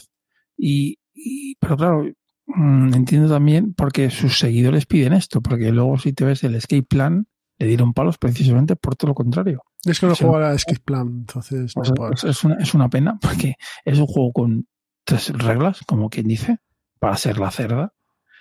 Eh, juego muy rápido y, y dices, bueno, ¿y, y, por qué, ¿y por qué la gente no le gustó? No lo sé muy bien. Pero bueno, el, para mí el Mars es un número dos merecido. Para mí la cerda sigue haciendo lo que sabe hacer, lo hace bien. Quizá, eh, por poner otra pega, que estoy poniendo más pegas que, que, cosas que me gustan, pero es que a mí lo de la cerda, tal y como, o sea, si te gustan lo de la cerda, este juego te va a gustar. Si me dices, Pedro, va a ser mi primer la cerda, te diría, pues mírate otros. No te lo compres, mírate otros. Y luego lo que no me gusta es que este ya es de la escalada de precios que ha dado con Eagle Griffon Games de ponerse en la parra. Eso no me gusta. Eso no me gusta. De hecho, el, la siguiente iteración que va a sacar este hombre, que es de la máquina del, tiempo, pues depende a qué precio lo saque. Ya está, antes, está antes el mercado de Lisboa. No, ese, este no me lo voy a comprar. No, pero te digo que ese es más barato, vamos. Sí, sí, ese es más barato, pero no me lo voy a comprar porque que me saque una mecánica que tenía en el Lisboa y se haga un jueguecito con ello, dices, ay, señor, no, no señor, no. Y, y el de, ya te digo, el de el time, Machine, este, de la máquina del tiempo, a ver, porque 120 pavos, es que ya dices, es que no lo sé, es que, es que ya, es que sí me gustan esos diseños, pero pagarlos a lo mejor no. Y, y esto yo no creo que sea la cerda, fíjate lo que te digo. Yo creo que son los peseteros de Gil Griffon, que esos de toda la vida, son unos pesetillas de siempre, en tener todos sus precios. Eh, la deluxificación es lo que tiene, ¿no? Sí, pero lo que te digo es tiene que ser una deluxificación con control, cojones. Ya, ya, ya. Pero bueno, eh, si sacas juegos de 150 euros, bueno, de 120 euros como este un Mars y en tres horas has llegado al pledge. O sea, has llegado, Claro, perdón, claro, claro, has llegado sí. A, a- a- a- a completar a el, el el proyecto y, y en el día o al final de la campaña has hecho un 500%, pues hombre, pues sí. Claro, pues venga- más- vengan más días y pasen ollas. Así adelante. No, claro, el, el siguiente será 130 o 140. Y es, normal. Si yo te pido la 100 tengo- y, me, y, y todos me pagáis 100 y el siguiente os pido 115 y me lo pagáis igual que el que anterior, pues voy a seguir hasta, hasta que llegue un- el momento de tensión máxima, pero Claro, no, sí, sí, lo entiendo, sí, lo entiendo, sí, lo entiendo. Pero por eso te digo que yo, a mí, en mi caso, ya está llegando a un tope en cuanto pagar por un euro. que, que eso, los diseños son buenos, son sólidos, son temáticos. Eso es difícil encontrar un euro y este diseñador te lo da. Te da un juego temático que las mecánicas eh, sí que están, tienen un unión al, al, al- al tema del juego, pero claro, todo tiene un precio. Claro. Todo tiene un precio. Bueno, pues este ha sido tu número 2, son Mars. Eh, Yo voy a por mi número 2, que no es del año 2020, pero bueno, es del 19, que es en del 19. Y no es ni más ni menos que The Magnificent. The Magnificent de Elif Svensson y Christian Admundsen Otsby, editado por Aporta Games y en español por Arrakis Games. ¿Por qué pongo este Magnificent? Bueno, porque es el euro que quería meter aquí, dentro de todos los que he jugado, que han sido pocos, en mesa. Eh, quería meter uno y este es el que más me ha cuadrado. ¿Por qué? Porque me parece que es todo lo contrario de lo que ha dicho Pedro de On Mars. Son mecánicas directas, sencillas, unas páginas de reglas, ocho páginas de reglas. Tienes muy claro lo que tienes que hacer, pero lo complicado es cómo hacerlo. Y eso es lo que a mí me parece que tiene que ser un euro. ¿Vale? Luego que la edición en castellano. Le- exacto. Una un edición que, que a priori puede ser complicada porque es muy oscura y demás y, y que se ve bastante bien, que es bastante agradable de jugar porque, bueno, Sí. eh, te puede meter más o menos en la, en la temática que es la de la carreta de, de juglares o de, o de titiriteros, pero eh, me parece que es un juego que además eh, fluye bien en mesa, que va rápido y que, y que tiene dados y los dados siempre, con la vida con dados siempre son, son mejores. Es mejor, perdón. Así que este es mi número 2 de Magnificent, un juego que por desgracia he podido jugar poco este año, pues por todo el tema del COVID, pero que le tenía preparado una, senta- una tanda de partidas importante y que espero que se acabe todo esto para volver a, a darle, a darle caña. Sí, Porque sí que me parece que dentro de su gama funciona bien. No, no, no, es que está muy bien. Incluso jugando a 4 o a 5 va como un tiro, o sea, va deprisa. porque 4-4 como- es el número más, más alto. bueno, el número máximo 4, va como un tiro en el sentido de que las acciones son muy atómicas, como bien has comentado, y sabes lo, lo que tienes que ir. O sea, básicamente sabes lo que tienes que hacer. Entonces, no provoca P y va rápido. Es, te- me toca a mí, pum, y hago lo otro, lo otro, lo otro. Entonces va, va muy deprisa, va muy deprisa, va muy fluido. Y sí, también sería un, un claro candidato para mí este do- 2020, porque lo probé también contigo al principio en el 2020. Y me parece un euro muy sólido que se, que ha sido, este sí que es un tapado, porque yo creo que este hizo ruido, pero hizo ruido una semana Ya, pero bueno, es que a día de hoy es complicado. y murió. Bueno, complicado de que para prepararme el programa vi, vi los, en la BGG los juegos que habían salido en el 20 y eran 50 hojas, 50 hojas, y en cada hoja pues deben salir como 20 o 30 juegos. Una pasada. Es imposible, una sí, es pasada. imposible. Una pasada. A mí me, me da pena porque este es el típico juego que si hubiese estado en épocas de un Puerto Rico o de épocas anteriores en las que no salían tantos juegos, yo creo que habría, se habría convertido en un clásico. Hmm. Estoy, estoy convencido, estoy convencido. Y, y- y el, y, el, y el diseño tan oscuro y tal cual, en- ya digo, los de Arrakis hicieron una serie de cambios y yo creo que, vamos, triunfada, ¿eh? Sí, es- esta es la típica edición que dices, no, no, pasa de la original, cómprate la española. Sí, la porque española es bien. buena, buena, buena. Y además mezcla eh, gestión de cartas con gestión de dados, con colocación de, yo no voy a decir poliominos porque me parece una palabra totalmente ridícula, de fichas de Tetris de varios tamaños y, y la combina bien y fluye bien y, y no, no se te queda atascada. Y, y eso, No, no, de otro juego que, que voy a hablar luego, eh, a lo mejor lo que nos tenemos que empezar a fijar en los juegos es si se atascan o no. Porque es un patrón que empiezo a ver demasiado común en, en varios juegos. Pero bueno, es tema para otro programa. Sí, la verdad es que sí. Bueno, pues vamos a terminar. Número uno. Mi número uno no es otro que Cloudspire. Eh, Cloudspire también lo conocí a través de Reich y la verdad es que me encantó. O sea, básicamente me parece un MOBA eh, brutal. O sea, es un juego, eh, este sí que juego es caro porque es de Chip Theory Games y Chip Theory Games, otra cosa no, pero sus juegos son de lo mejor de lo mejor. Sus fichas, fichas de póker de las que pesan. El tablero, neopreno. Cartas de plástico que, que te, te, te cae un vaso encima y no pasa nada. Pues son de plástico, plástico, pero plástico bueno, además. Eh, las reglas, lo mismo. Te cae una Coca-Cola, nada, le pasas un trapito y ya está. Problema, porque todos tienen problemas. Este juego quizá, aunque la gente no le gusta las en cuanto a escalabilidad, a mí es de 2 a 4, a 3 le dicen, no, es que a 3, pues es lo típico, pues ir 2 contra 1, correcto, pues ir 2 contra 1, pero entonces es que estás jugando mal, porque es un juego que, que al final solo gana uno. Entonces, tú, otra de las cosas que genera este juego es el, el trash talking este que, que hay de, oye, no, tío, ayúdame a mí, esta oleada, luego eh, vamos a por este, tal, o sea, tienes que estar ahí comiendo la orejilla y, y, y, y haciendo todo lo que puedas para que te ayuden y vayan contra el otro. Es un juego eh, bastante simple en su concepto. Tú tienes una serie de héroes y una fortaleza. Entonces tienes que atacar a los enemigos. Eh, el- el- la fortaleza tiene una serie de puntos. Entonces, eh, nada, al final es el que más puntos tiene de fortaleza de, de vida, por así decirlo, más una serie de cositas que te dan puntos, más otra cosa que te da puntos para el accesorio, y hasta se termina la partida.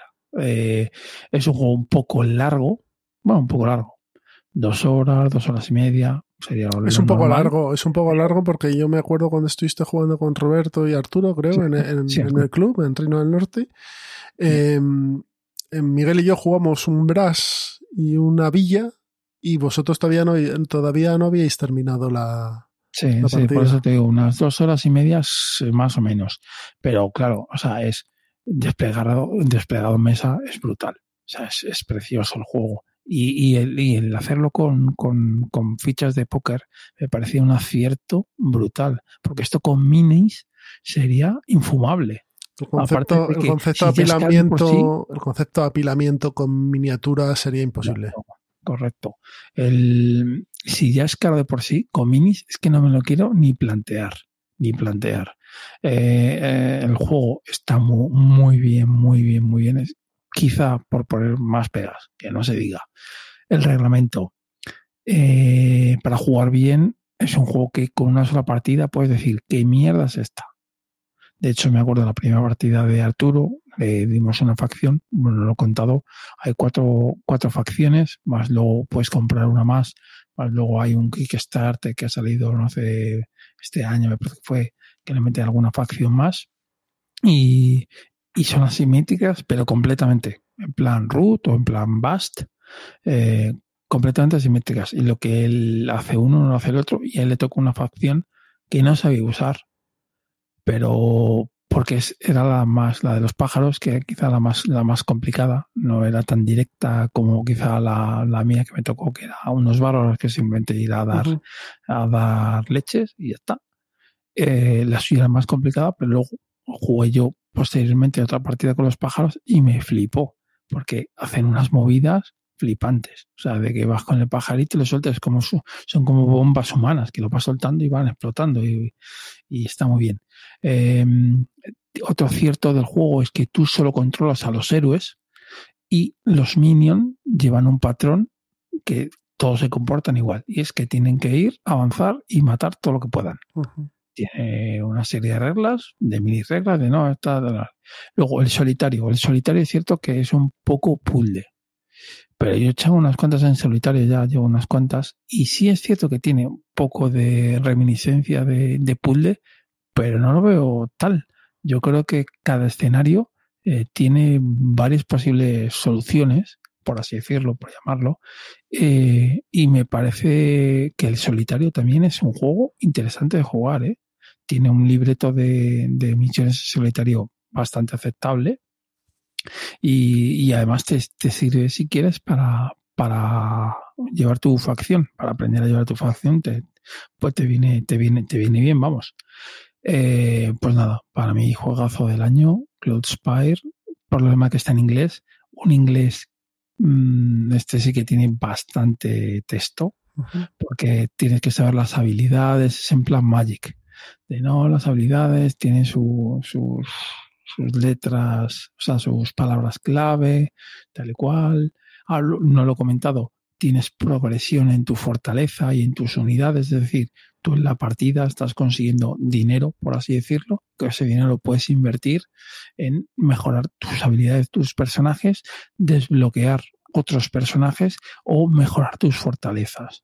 Entonces, eh, hace el juego brutal. O incluso puedes comprar, eh, eh, ¿cómo se llama? Iba a decir sicarios, pero no, sería caza recompensas que hay por ahí. Los puedes coger, los compras y los tienes bajo tu bajo tu bandera en turnos o hasta que mueran y tal y cual. Entonces, juegazo, juegazo de Theory Games, que vamos, que lo recomiendo 100% si no tienes problemas con el espacio, porque es caja grande, y con el inglés, y que le quieres dar partidas, cómpralo. Si no, pues déjalo y ya lo probarás. Te vienes al club un día cuando lo tengamos abierto y lo juegas. Eso es.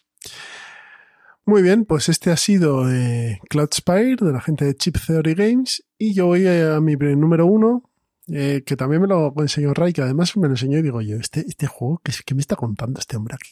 Que sí, que sí, que sí, que está muy bien, vamos a probarlo. Bueno, pues vamos. Y la verdad es que me flipo. Estoy hablando de un Matchet Battle of Legends, juego del año 2019 eh, de Rob Daviao y editado por la gente de Restoration Games. Esto es una implementación del Star Wars Epic Duels. Uh -huh. Pero claro, a ver, este juego tiene todo lo que. lo necesario para ser un, un bombazo. El problema es que está en inglés y que es caro. Sí. Es un juego. Bueno, ya, ya bueno lo del inglés bueno, ya está, se sí, va... está, que va a estar en español por la gente de TCG, TGC o TCC, TGC, de TGC, TCG Factory eh, pero a día de hoy está en inglés. A ver, sí, pero, pero que, que, en el 2021 que está en español. No que van a sacarlo. Eh, es un juego rápido, un juego de media hora, 20 minutos de, de, combates en el cual tú vas a llevar a un personaje, personaje de la literatura, un personaje pseudo histórico, eh, un personaje de películas, incluso van a salir personajes de Marvel y un acompañante, y vas a ir pegándote con el, tu contrincante que va a llevar lo mismo que tú. Y todo se basa en un motor de cartas. Las cartas te van a permitir eh, atacar, defender, hacer acciones, moverte un poco más, etc. Y cada personaje lo que tiene es una mecánica diferente. En la caja básica te vienen el Rey Arturo, eh, Medusa, eh, Marino y Alicia en el País de las Maravillas. Pues cada uno de ellos, aparte que tiene un, un sidekick que llaman, un acompañante diferente, tiene una mecánica, una mecánica diferente, una forma de jugar diferente. Mm, el rey Arturo tiene Excalibur y es muy poderoso. Eh, la gorgona o medusa te dispara desde lejos y tiene más ahí acompañantes, pero tiene a las arpías. Eh, Sinbad va haciendo viajes y cuanto más viajes hace, más poderoso se hace. Es como que gana experiencia al hacer estos viajes y Alicia se hace grande o pequeña y lleva un monstruo gigantesco también. Entonces, todo eso eh, en esta caja básica solo te da una variabilidad enorme. Todo es unido también a unas miniaturas que aunque a Pedro no le gusten mucho, sí que cumplen. Sí, sí, sí, o sea, quiero decir, por el precio que tiene la caja. cumplen. No, no puedes pedir más. Con una caja diseñada al milímetro para, Sí. Para que entre todo de la manera mejor posible y que no Claro. baile nada y demás. Chapo. Y sobre todo un arte gráfico de las cartas que es alucinante. Efectivamente, eso sí que no Alucinante. puedo, no- es innegable. Pero, innegable. pero no solo la caja básica, sino tú vas viendo cajas y cajas y la última caja que ha salido, Covenant Fog, que es de personajes victorianos, Drácula, Sherlock Holmes, el hombre invisible, el Dr. Jekyll y Mr. Hyde, y vas viendo que siguen manteniendo el mismo tipo de Sí. ilustración, la misma, dentro de, la peculiaridad de cada personaje, bueno, es, es digno de ver. Es un juego que sé que no es para todo el mundo. No, Hay gente que lo no. considerará que es un chorrijuego. Sí.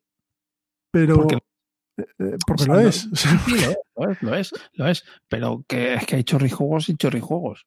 y, que, claro. y que sobre todo es un juego sin, pre- sin pretensiones. O sea, Sí, te da sí, lo que. um, tú- si tú buscas pasar un rato pegándote y echándote unas risas, lo va a cumplir.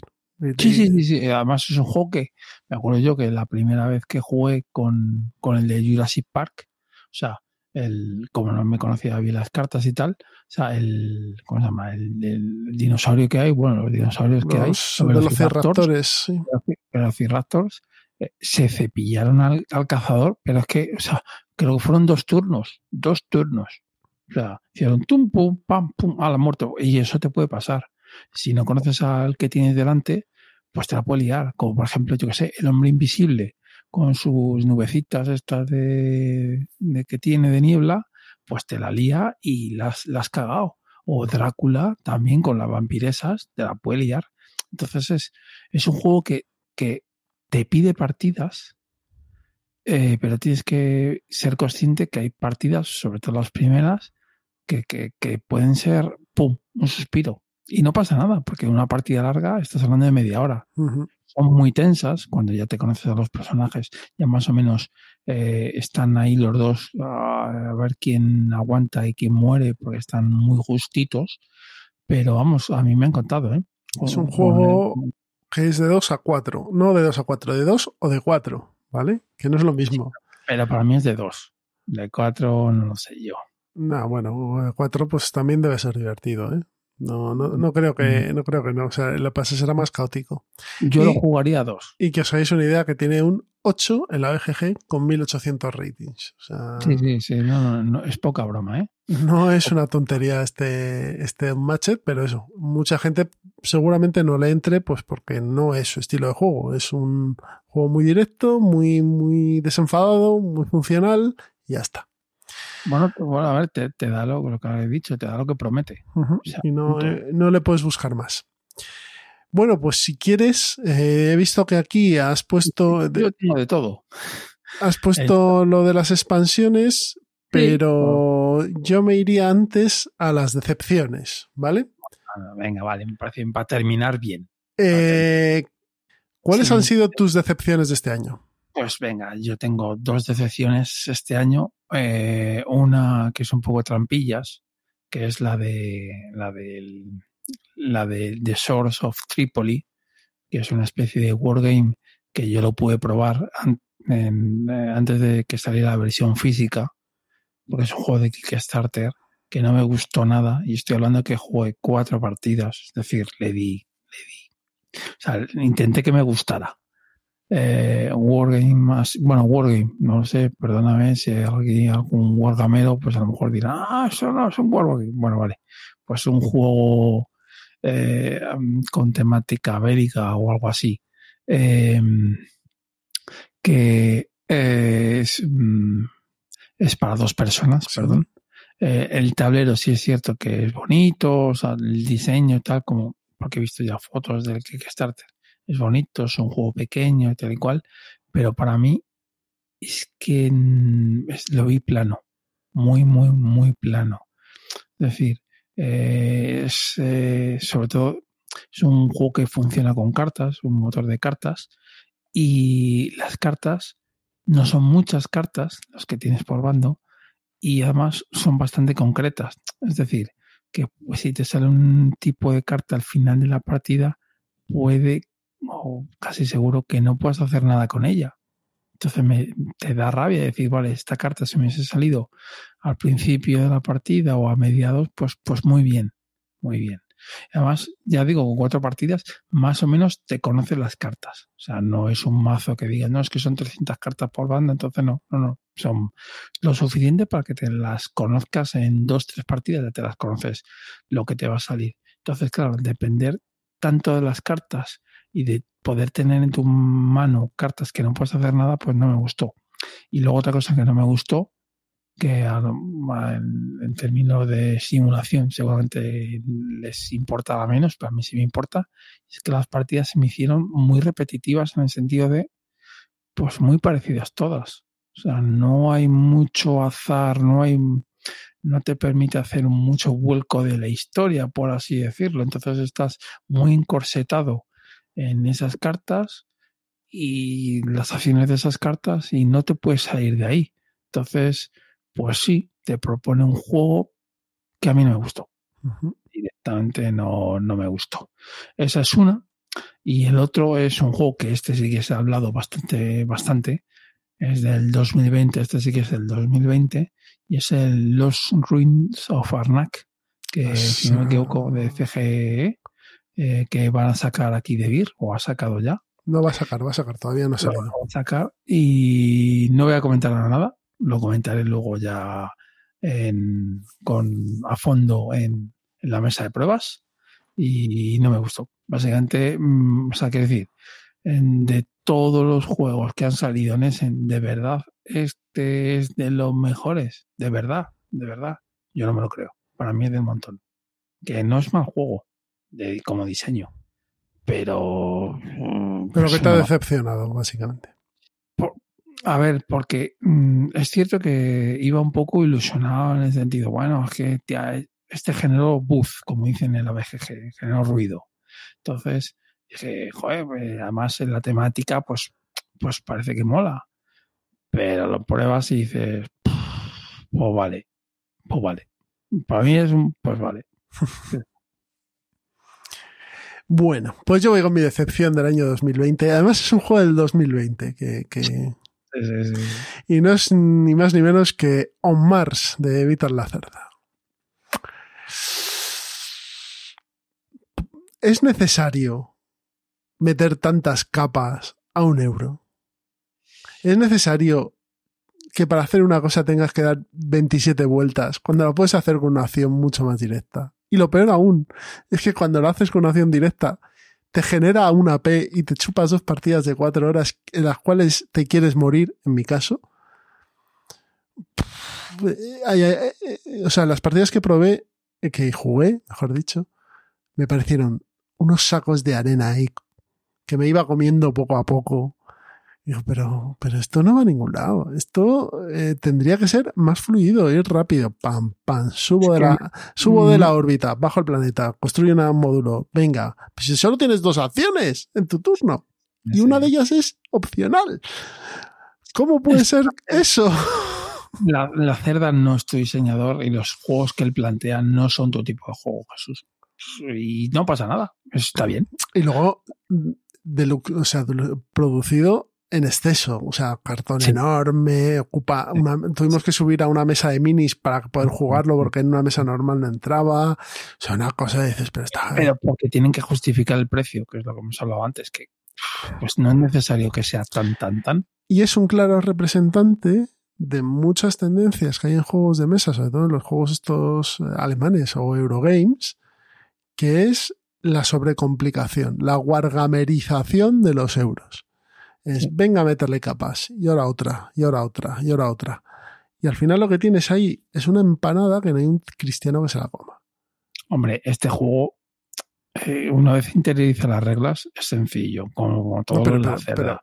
Yo creo que sí es temático. Pedro, que no es un tema de complicación de reglas.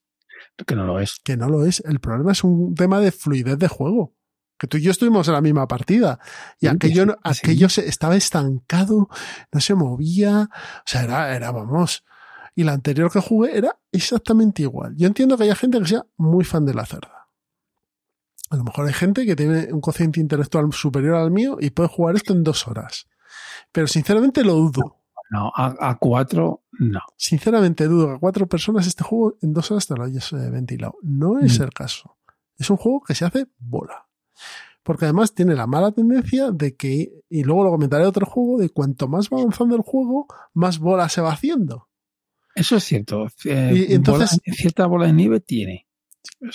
Va, va- va haciéndose más pesado, va haciéndose, las acciones va costando más hacerlas porque tienen más flecos y al final dices, mira, esto cuando acaba ya que en qué queda el último, mejor, mira, me voy a tomar una cerveza y que y a tomar por saco un Mars, la cerda y todo llega el Griffon Games, los tres, así en, en línea.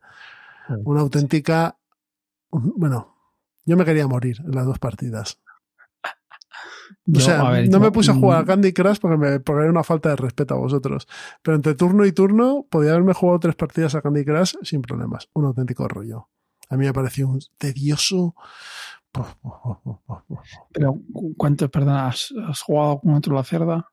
Sí, al de Gallerist he jugado a dos Vale, vale. Sí, Es que el de Galeries a dos va como un tiro. y la verdad es que fue una partida de dos horas, creo, muy, muy, No, muy bonita y tal. un tiro. He jugado a Viños a dos y también me gustó bastante. Y no sé si he jugado a algún otro a cerda. Kanban. No, Kanban no. Yo creo que no. De Viños y de Gallerist. Pues el Viños, ojito, ¿eh? Pues a mí se me fue, me pareció muy, muy rápido, me pareció que estaba muy bien implementado el tema de, tanto en uno como en otro. Pero aquí, bueno, aquí es Marte, como podía haber sido, yo qué sé, la recolección de la, de la lenteja. Ah, Totalmente pegado. El tema está pegado. Totalmente. Yo sé que este hombre hace euros muy temáticos, pero en este caso no. En este caso no. Yo creo que las mecánicas sí que están acordes al tema, ¿eh? Pero bueno, bueno, estos son gustos, no pasa nada. Eh, a mí no me. O sea, yo. Que no, que lo- no, que yo- no, además, y es, lo, y lo peor de todo, lo, lo que dije en su momento, lo que no le puedo perdonar a este juego es que sea aburrido. O por lo menos que para mí lo sea. Efectivamente. Y claro, Sí, sí, pero este cualquiera. Si ocho, ocho horas, aburre, en, ocho horas en total ahí, con el señor Vital, eh, tragando arena, pues, pues no. Puede ser que no. No, no, está, está claro que, que me parece bien de dos partidas. Si te parece aburrido, no le puedes jugar más. Además, Me parece lógico. La primera ya me, me dije, uff, dije, oh, vaya, vaya pesadez de juego. Tal. Dije, pero bueno, voy a darle una segunda, porque a lo mejor con otros jugadores. eh, bueno, este- jugué con Miguel las dos partidas. Con otros jugadores, jugándolo una segunda vez, teniendo más claros los conceptos, pues a lo mejor fluye más. Pues no, fue más larga todavía que la primera. Entonces, Sí.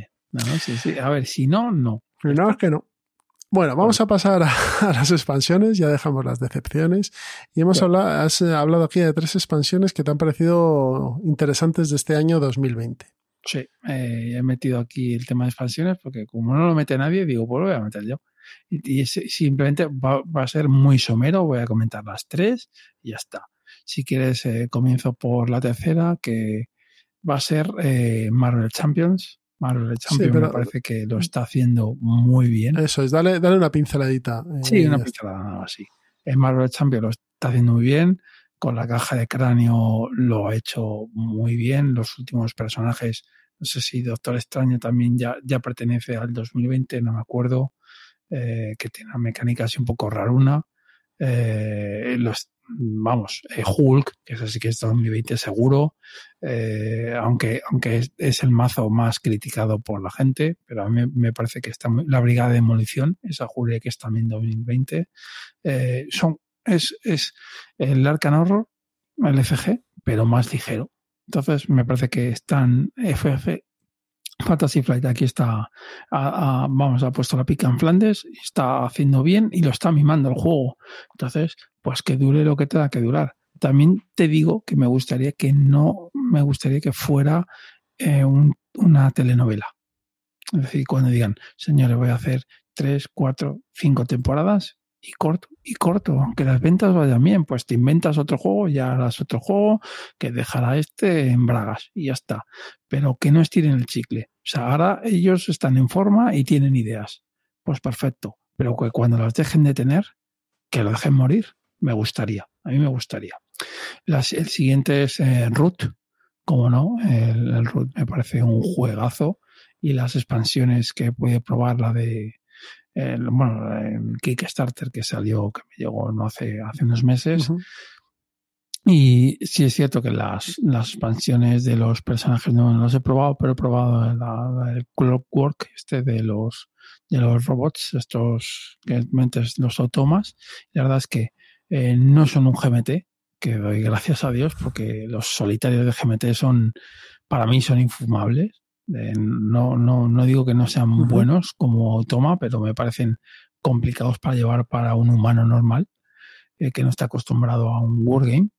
Y, y la verdad es que son muy ligeros, son muy fáciles de llevar y lo puedes meter en una partida con humanos. Entonces eh, dices, ah, es que a dos es un poco soso. Bueno, pues metes un bot o incluso puedes meter dos, ya son cuatro. Y funcionan bien. Además tienen, lo puedes regular con escala de dificultad. Puedes decir que el bot sea fácil, medio o difícil. Y tienen ciertas peculiaridades, pero es que están muy bien explicadas en la hoja de facción. Entonces, eh, para mí, los de Leather Games, la verdad es que es un acierto esto que han hecho y, y funciona brutal.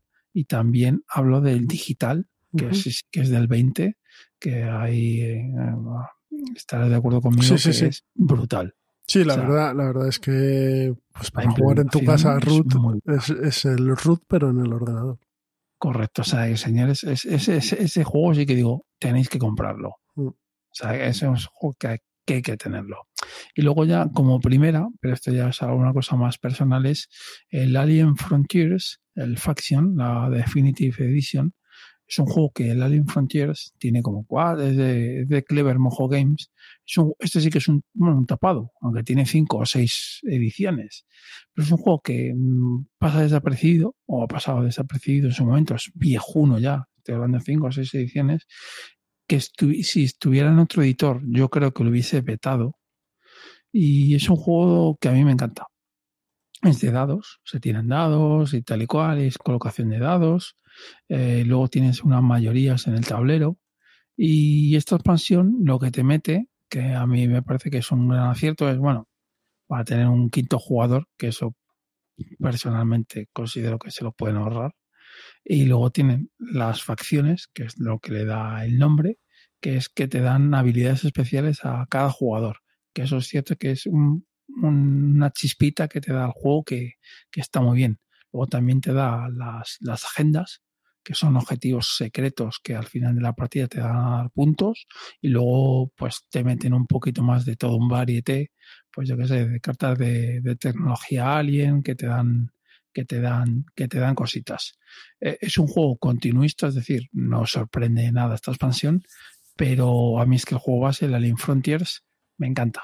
O sea, es un juego que me encanta. Lo probé hace un porrón de años, la primera edición, y me pareció un juegazo. Y es, un juego que mm, sí que tiene cierta dependencia del idioma, eh, pero, pero no es mucha. Y es un juego de una horita, hora y cuarto, muy agradable de jugar, eh, que tiene interacción directa para evitar palabras malsonantes. Y, y lo dicho, eh, ah, es un juego que además tienes que llegar a una serie de puntos y en la partida, imagínate que tienes cinco puntos, pues yo hago una serie de mayorías y te las estoy quitando y tú te quedas en dos y yo avanzo. O sea, es decir, hay una lucha por los puntos que no es, ah, yo he cogido cinco y ya me quedo con los cinco. No, no. Estás luchando en la partida. Y lo dicho, eh, eh, juegazo. Para mí, el Alien Frontiers es un juegazo y la expansión está. Hablo de la Definitive Edition porque han recopilado todas las pequeñas expansiones que habían salido a lo largo de los años, eh, que las, te las vendían en sobrecitos, por así decirlo, y te las han metido en una, en una caja. Problema, que es una expansión cara. Claro. Es decir, que yo no sé si pagarlo. O sea, quiere decir, decirle a alguien, no, cómprate que te cu- cuesta como un juego, me parece que eran 40 euros.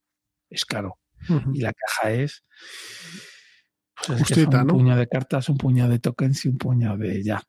O sea, es que es caro. O sea, lo digo yo. O sea, lo- yo lo he comprado porque me gusta mucho el juego y considero que esta expansión te da más. eh, o sea, es continuista, pero lo que te da está bien, pero decir no tengo juego, eh, me tengo que comprar juego y esta expansión, pues te diría que no lo hagas. Te digo así. Muy bien, pues han sido estas expansiones que ha comentado Pedro, Ruth, las expansiones de Marvel Champions y la de Alien Frontiers, la edición Factions, la Definitive Edition. Pues si quieres, Pedro, terminamos aquí este top de 2020 y nos vamos a la mesa de pruebas. Muy bien, nos Venga. vamos. Hasta luego.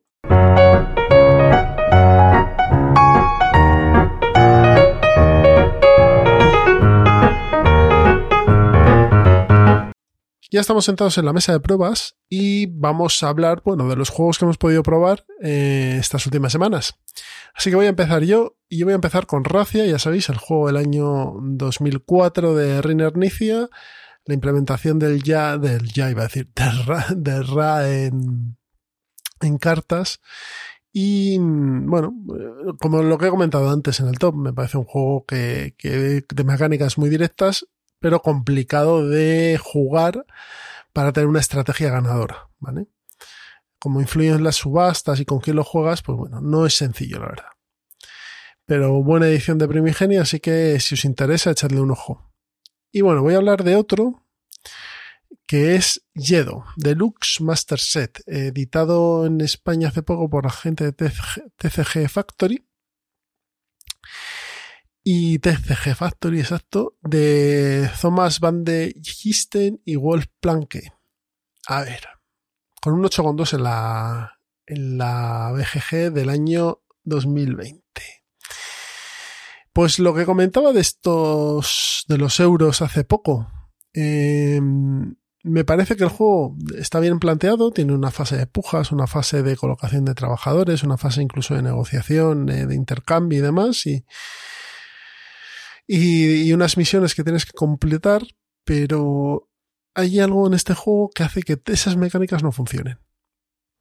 Hay algo en este juego que hace que la fase de puja, que es una puja una vuelta, bueno, vaya rápido, pero luego el juego se empieza a estancar en la fase de misión, todo el mundo tiene que mirar sus cartas, ver qué hacer y demás. Y eso yo creo que es un lastre para el juego. Porque lo que te termina por hacer es que todo el mundo esté mirando su carta. ¿Dónde me tengo que colocar? ¿Qué, objeto tengo que conseguir? ¿Qué espacio? ¿Qué habitación? ¿Qué arma? Y todo eso al final lleva a que tú termines tu turno y el otro esté mirando las cartas y te diga, espera que, y pasa y el, y, se va generando, son seis rondas, puedes jugarlo hasta 11 rondas, pero bueno, yo jugué la versión de 6. A mí se me, se me estancó, vi que se, iba estancando, además, según iba avanzando se iba estancando, ¿no? No tienes mucho donde colocarte en el tablero porque tienes hasta cuatro trabajadores, pero bueno, si todos tienen cuatro trabajadores ya los sitios empiezan a ser justos, ¿no? Edición cara, 80 euros. Edición de materiales buenos, sí. Eh, ¿Compensa pagar 80 euros por este juego? Sinceramente, yo no los pagaría. O sea, un rococo.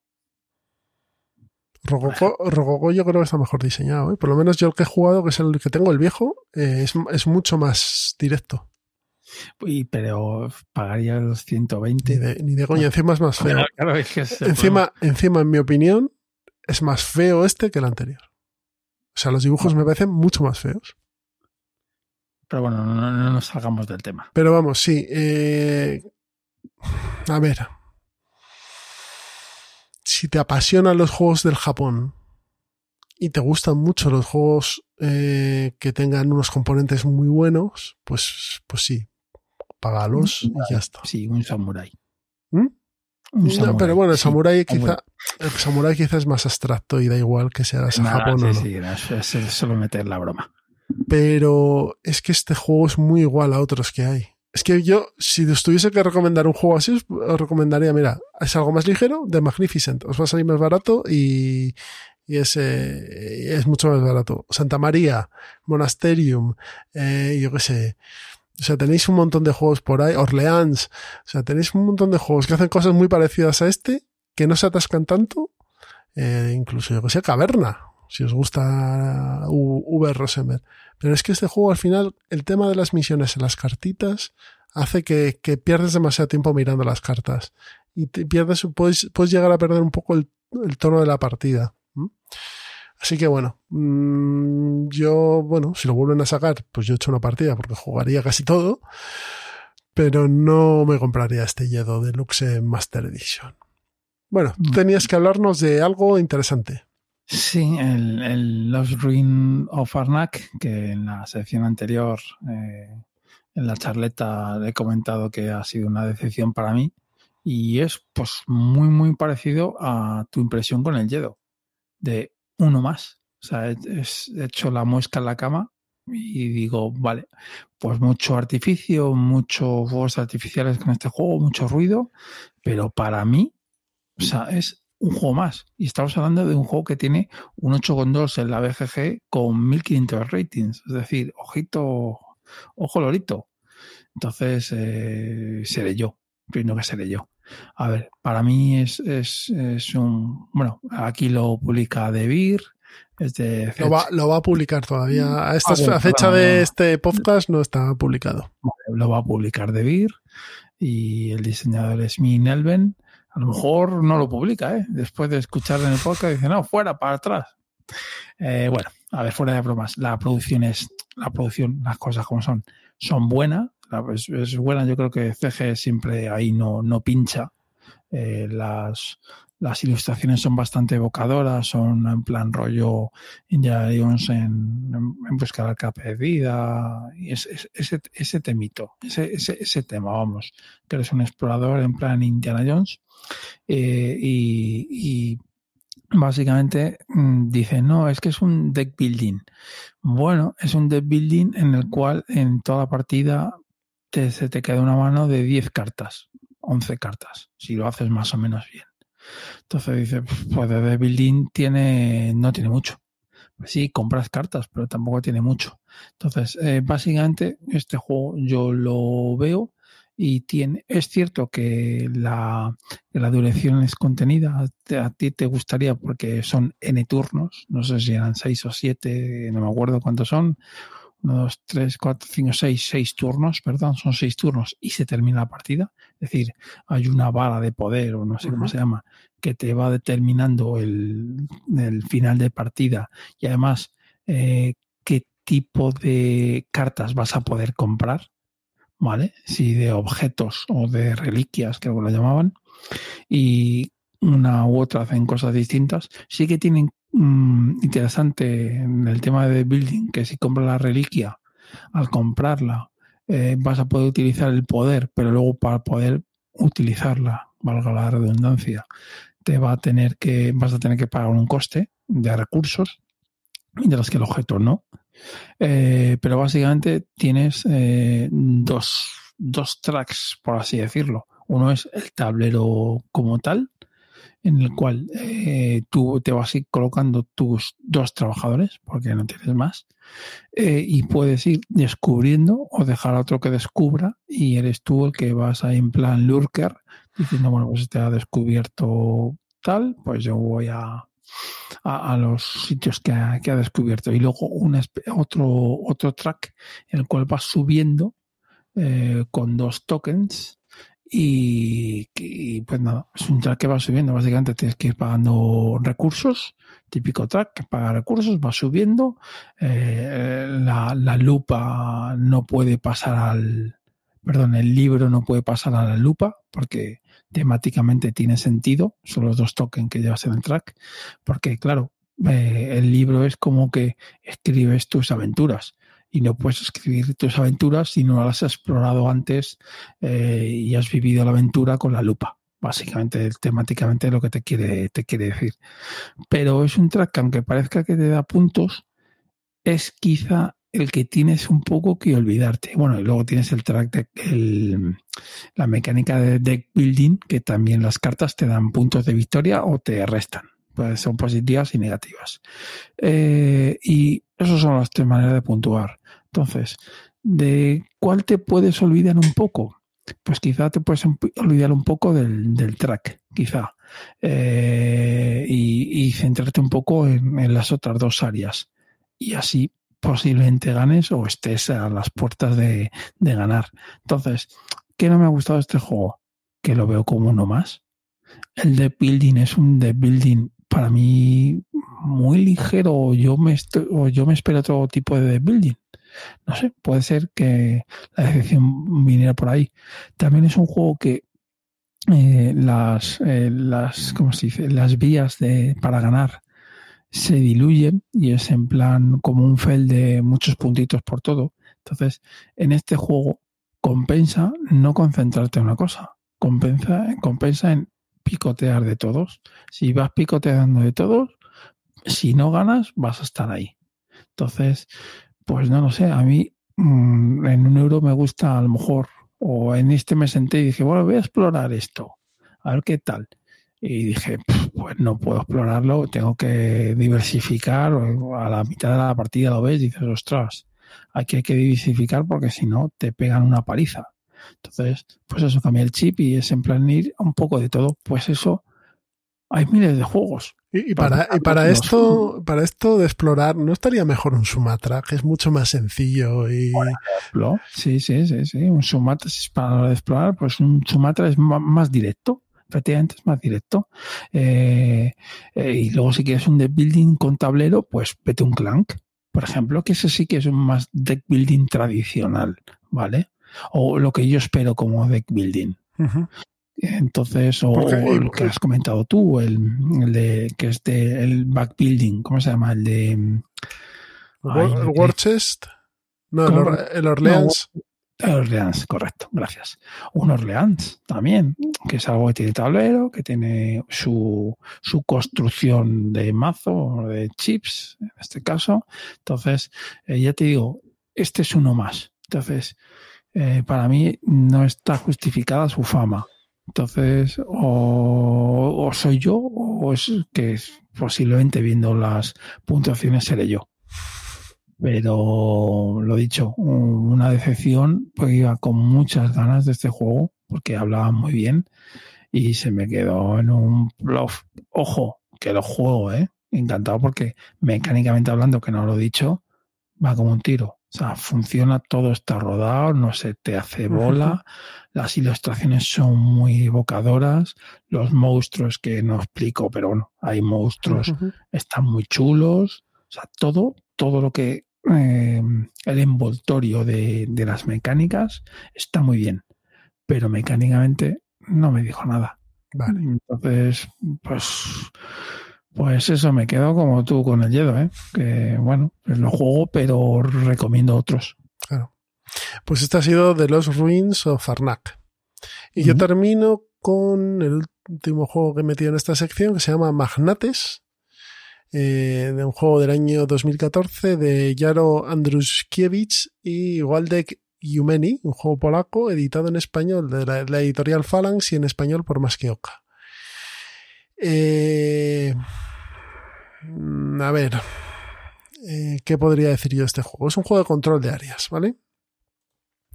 En el que vamos a tener un mazo de, con personajes, dependiendo de la facción de que, seamos, son personajes aleatorios, personajes reales, pero bueno, que, vamos a tener un mazo de, con personajes con valores del 2 al 14. y el, control, y el objetivo va a ser tener el máximo número de asentamientos en unas regiones de la antigua Polonia, ¿no?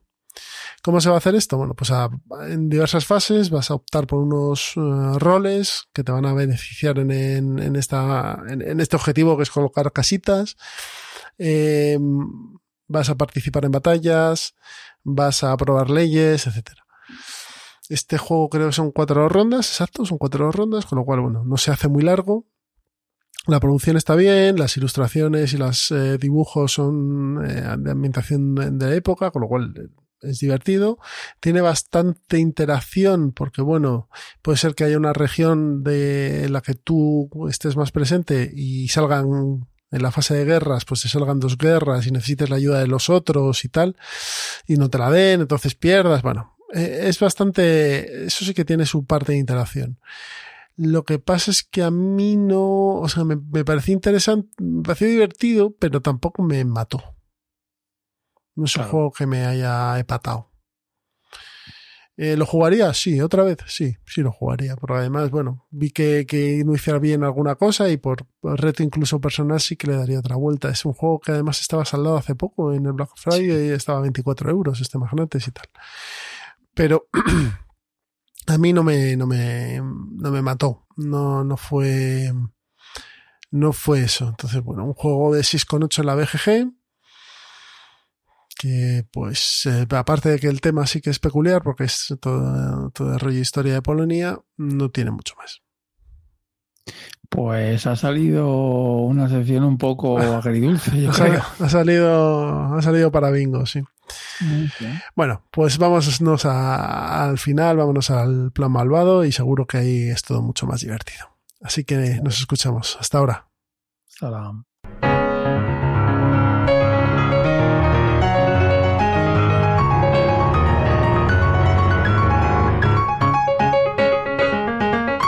Se termina Ciudadano Mipel, pero no sin antes pasar por el plan malvado. Ya sabéis, la sección que tenemos dentro de nuestro podcast para los juegos que compartimos con nuestros hijos o con incluso con nuestras parejas, familia, etcétera. Si quieres empiezo yo. Venga. Bueno, pues yo me voy al año 2003 a un juego de Dick Hen y nada es más ni menos que Alhambra, editado por Queen Games y editado recientemente una- la, la versión mejorada o la versión revisada o algo así por Debir, ¿no? A un precio muy económico, creo que son 35 euros lo que cuesta este Alhambra. Estamos ante un juego de eh, colocación de losetas.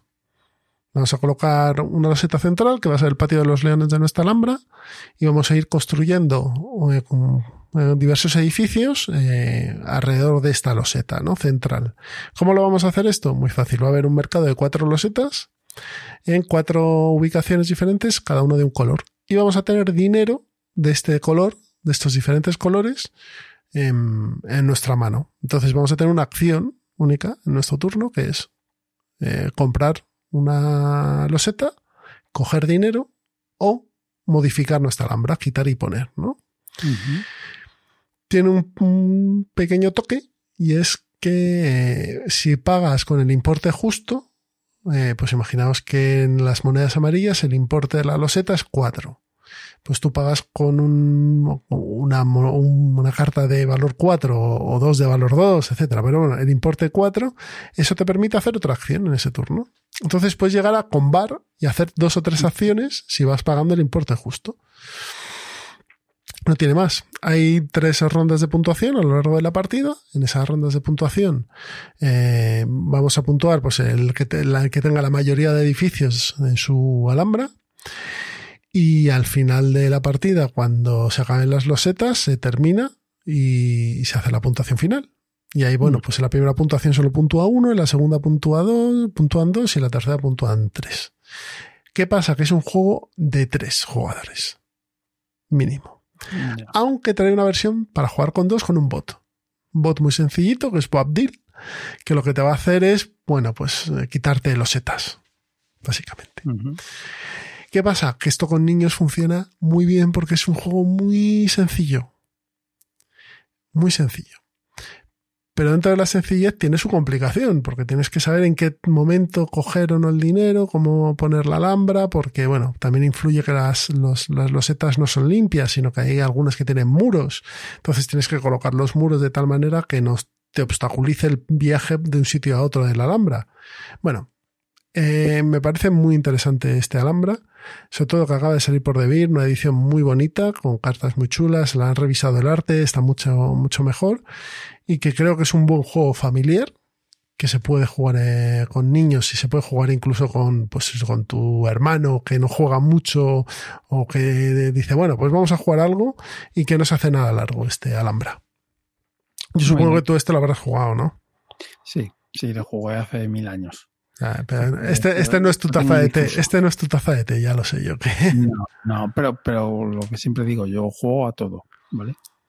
Alhambras incluido, me da igual.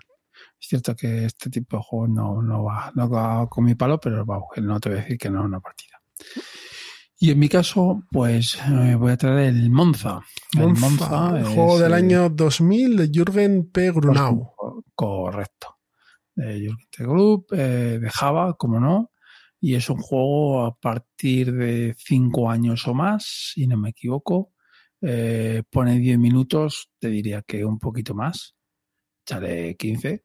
Eh, y es un juego que, bueno, para empezar, eh, si lo vas, los juegos de Java en general, si lo vas a regalar a alguien que sabes que no juega mucho, un niño que no juega mucho, ¿vale? Mm, recomiendo que vaya siempre un año por debajo. Es decir, esto yo lo- lo los reyes se lo han traído a mi sobrino. Entonces mi sobrino tiene seis años, camino de siete, y el juego es para cinco, de cinco en adelante. Pues yo recomiendo eso, siempre irte un paso. Si el niño no es jugón o no está en un ambiente jugón, los juegos de Java vete un año más, de- un año por detrás. ¿Por qué? Porque el niño lo va a disfrutar plenamente. Y así fue. Eh, cuando vino, este fue, perdona, no fue los Reyes, fue Santa Claus. Cuando. Santa Claus se lo trajo, eh, que yo llegué a su casa y tal cual, me lo enseñó y tal cual, ocho partidas seguidas. Ocho partidas seguidas. O sea, Ocho. Y como adulto no me aburrí. ¿Pero por qué no me aburrí?